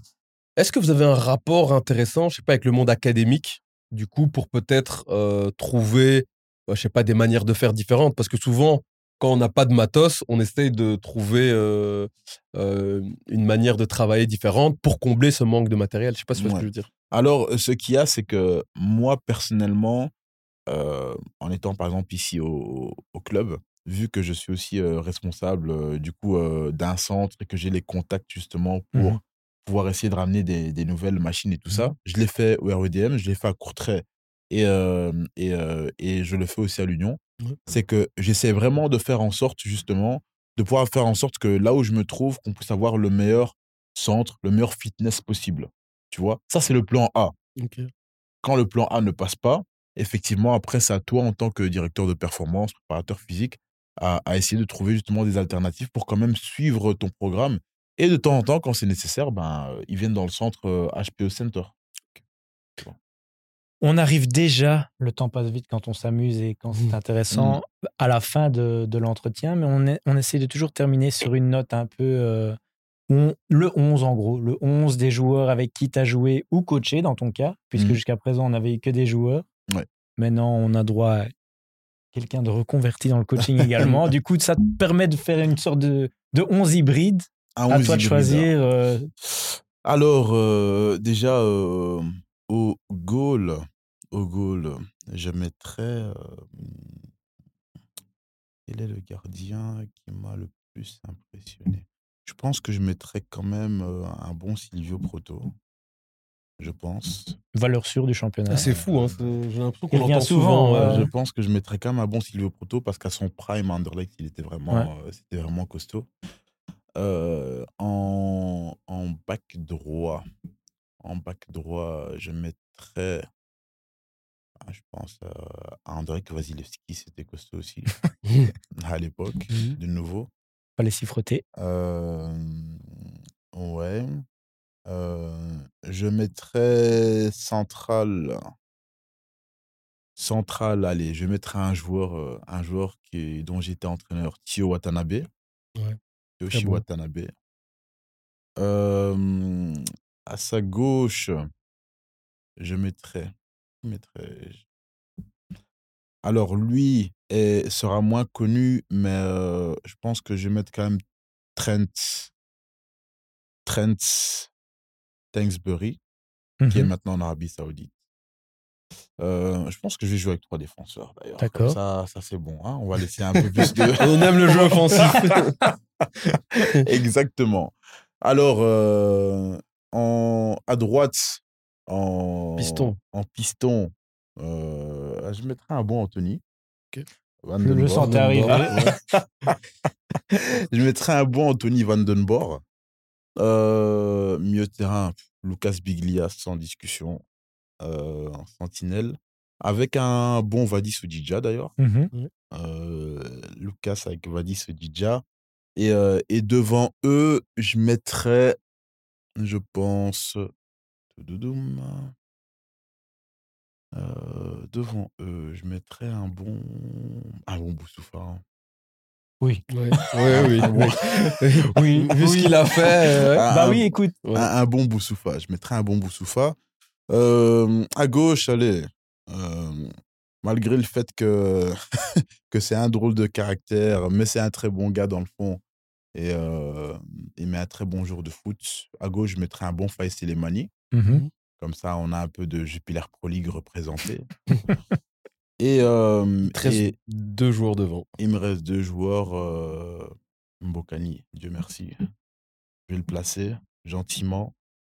Et euh, avec lui devant, avec lui devant, je mettrais. Euh, allez, un Marvin Ogunjimi. Voilà. Fière allure, cette équipe. Bah, hein? que des internationaux. Hein. Que des bah, internationaux. Tout à fait. Voilà. Écoute, Gérard, un grand merci. Pour clôturer euh, cet entretien, qu'est-ce qu'on peut te souhaiter pour la suite?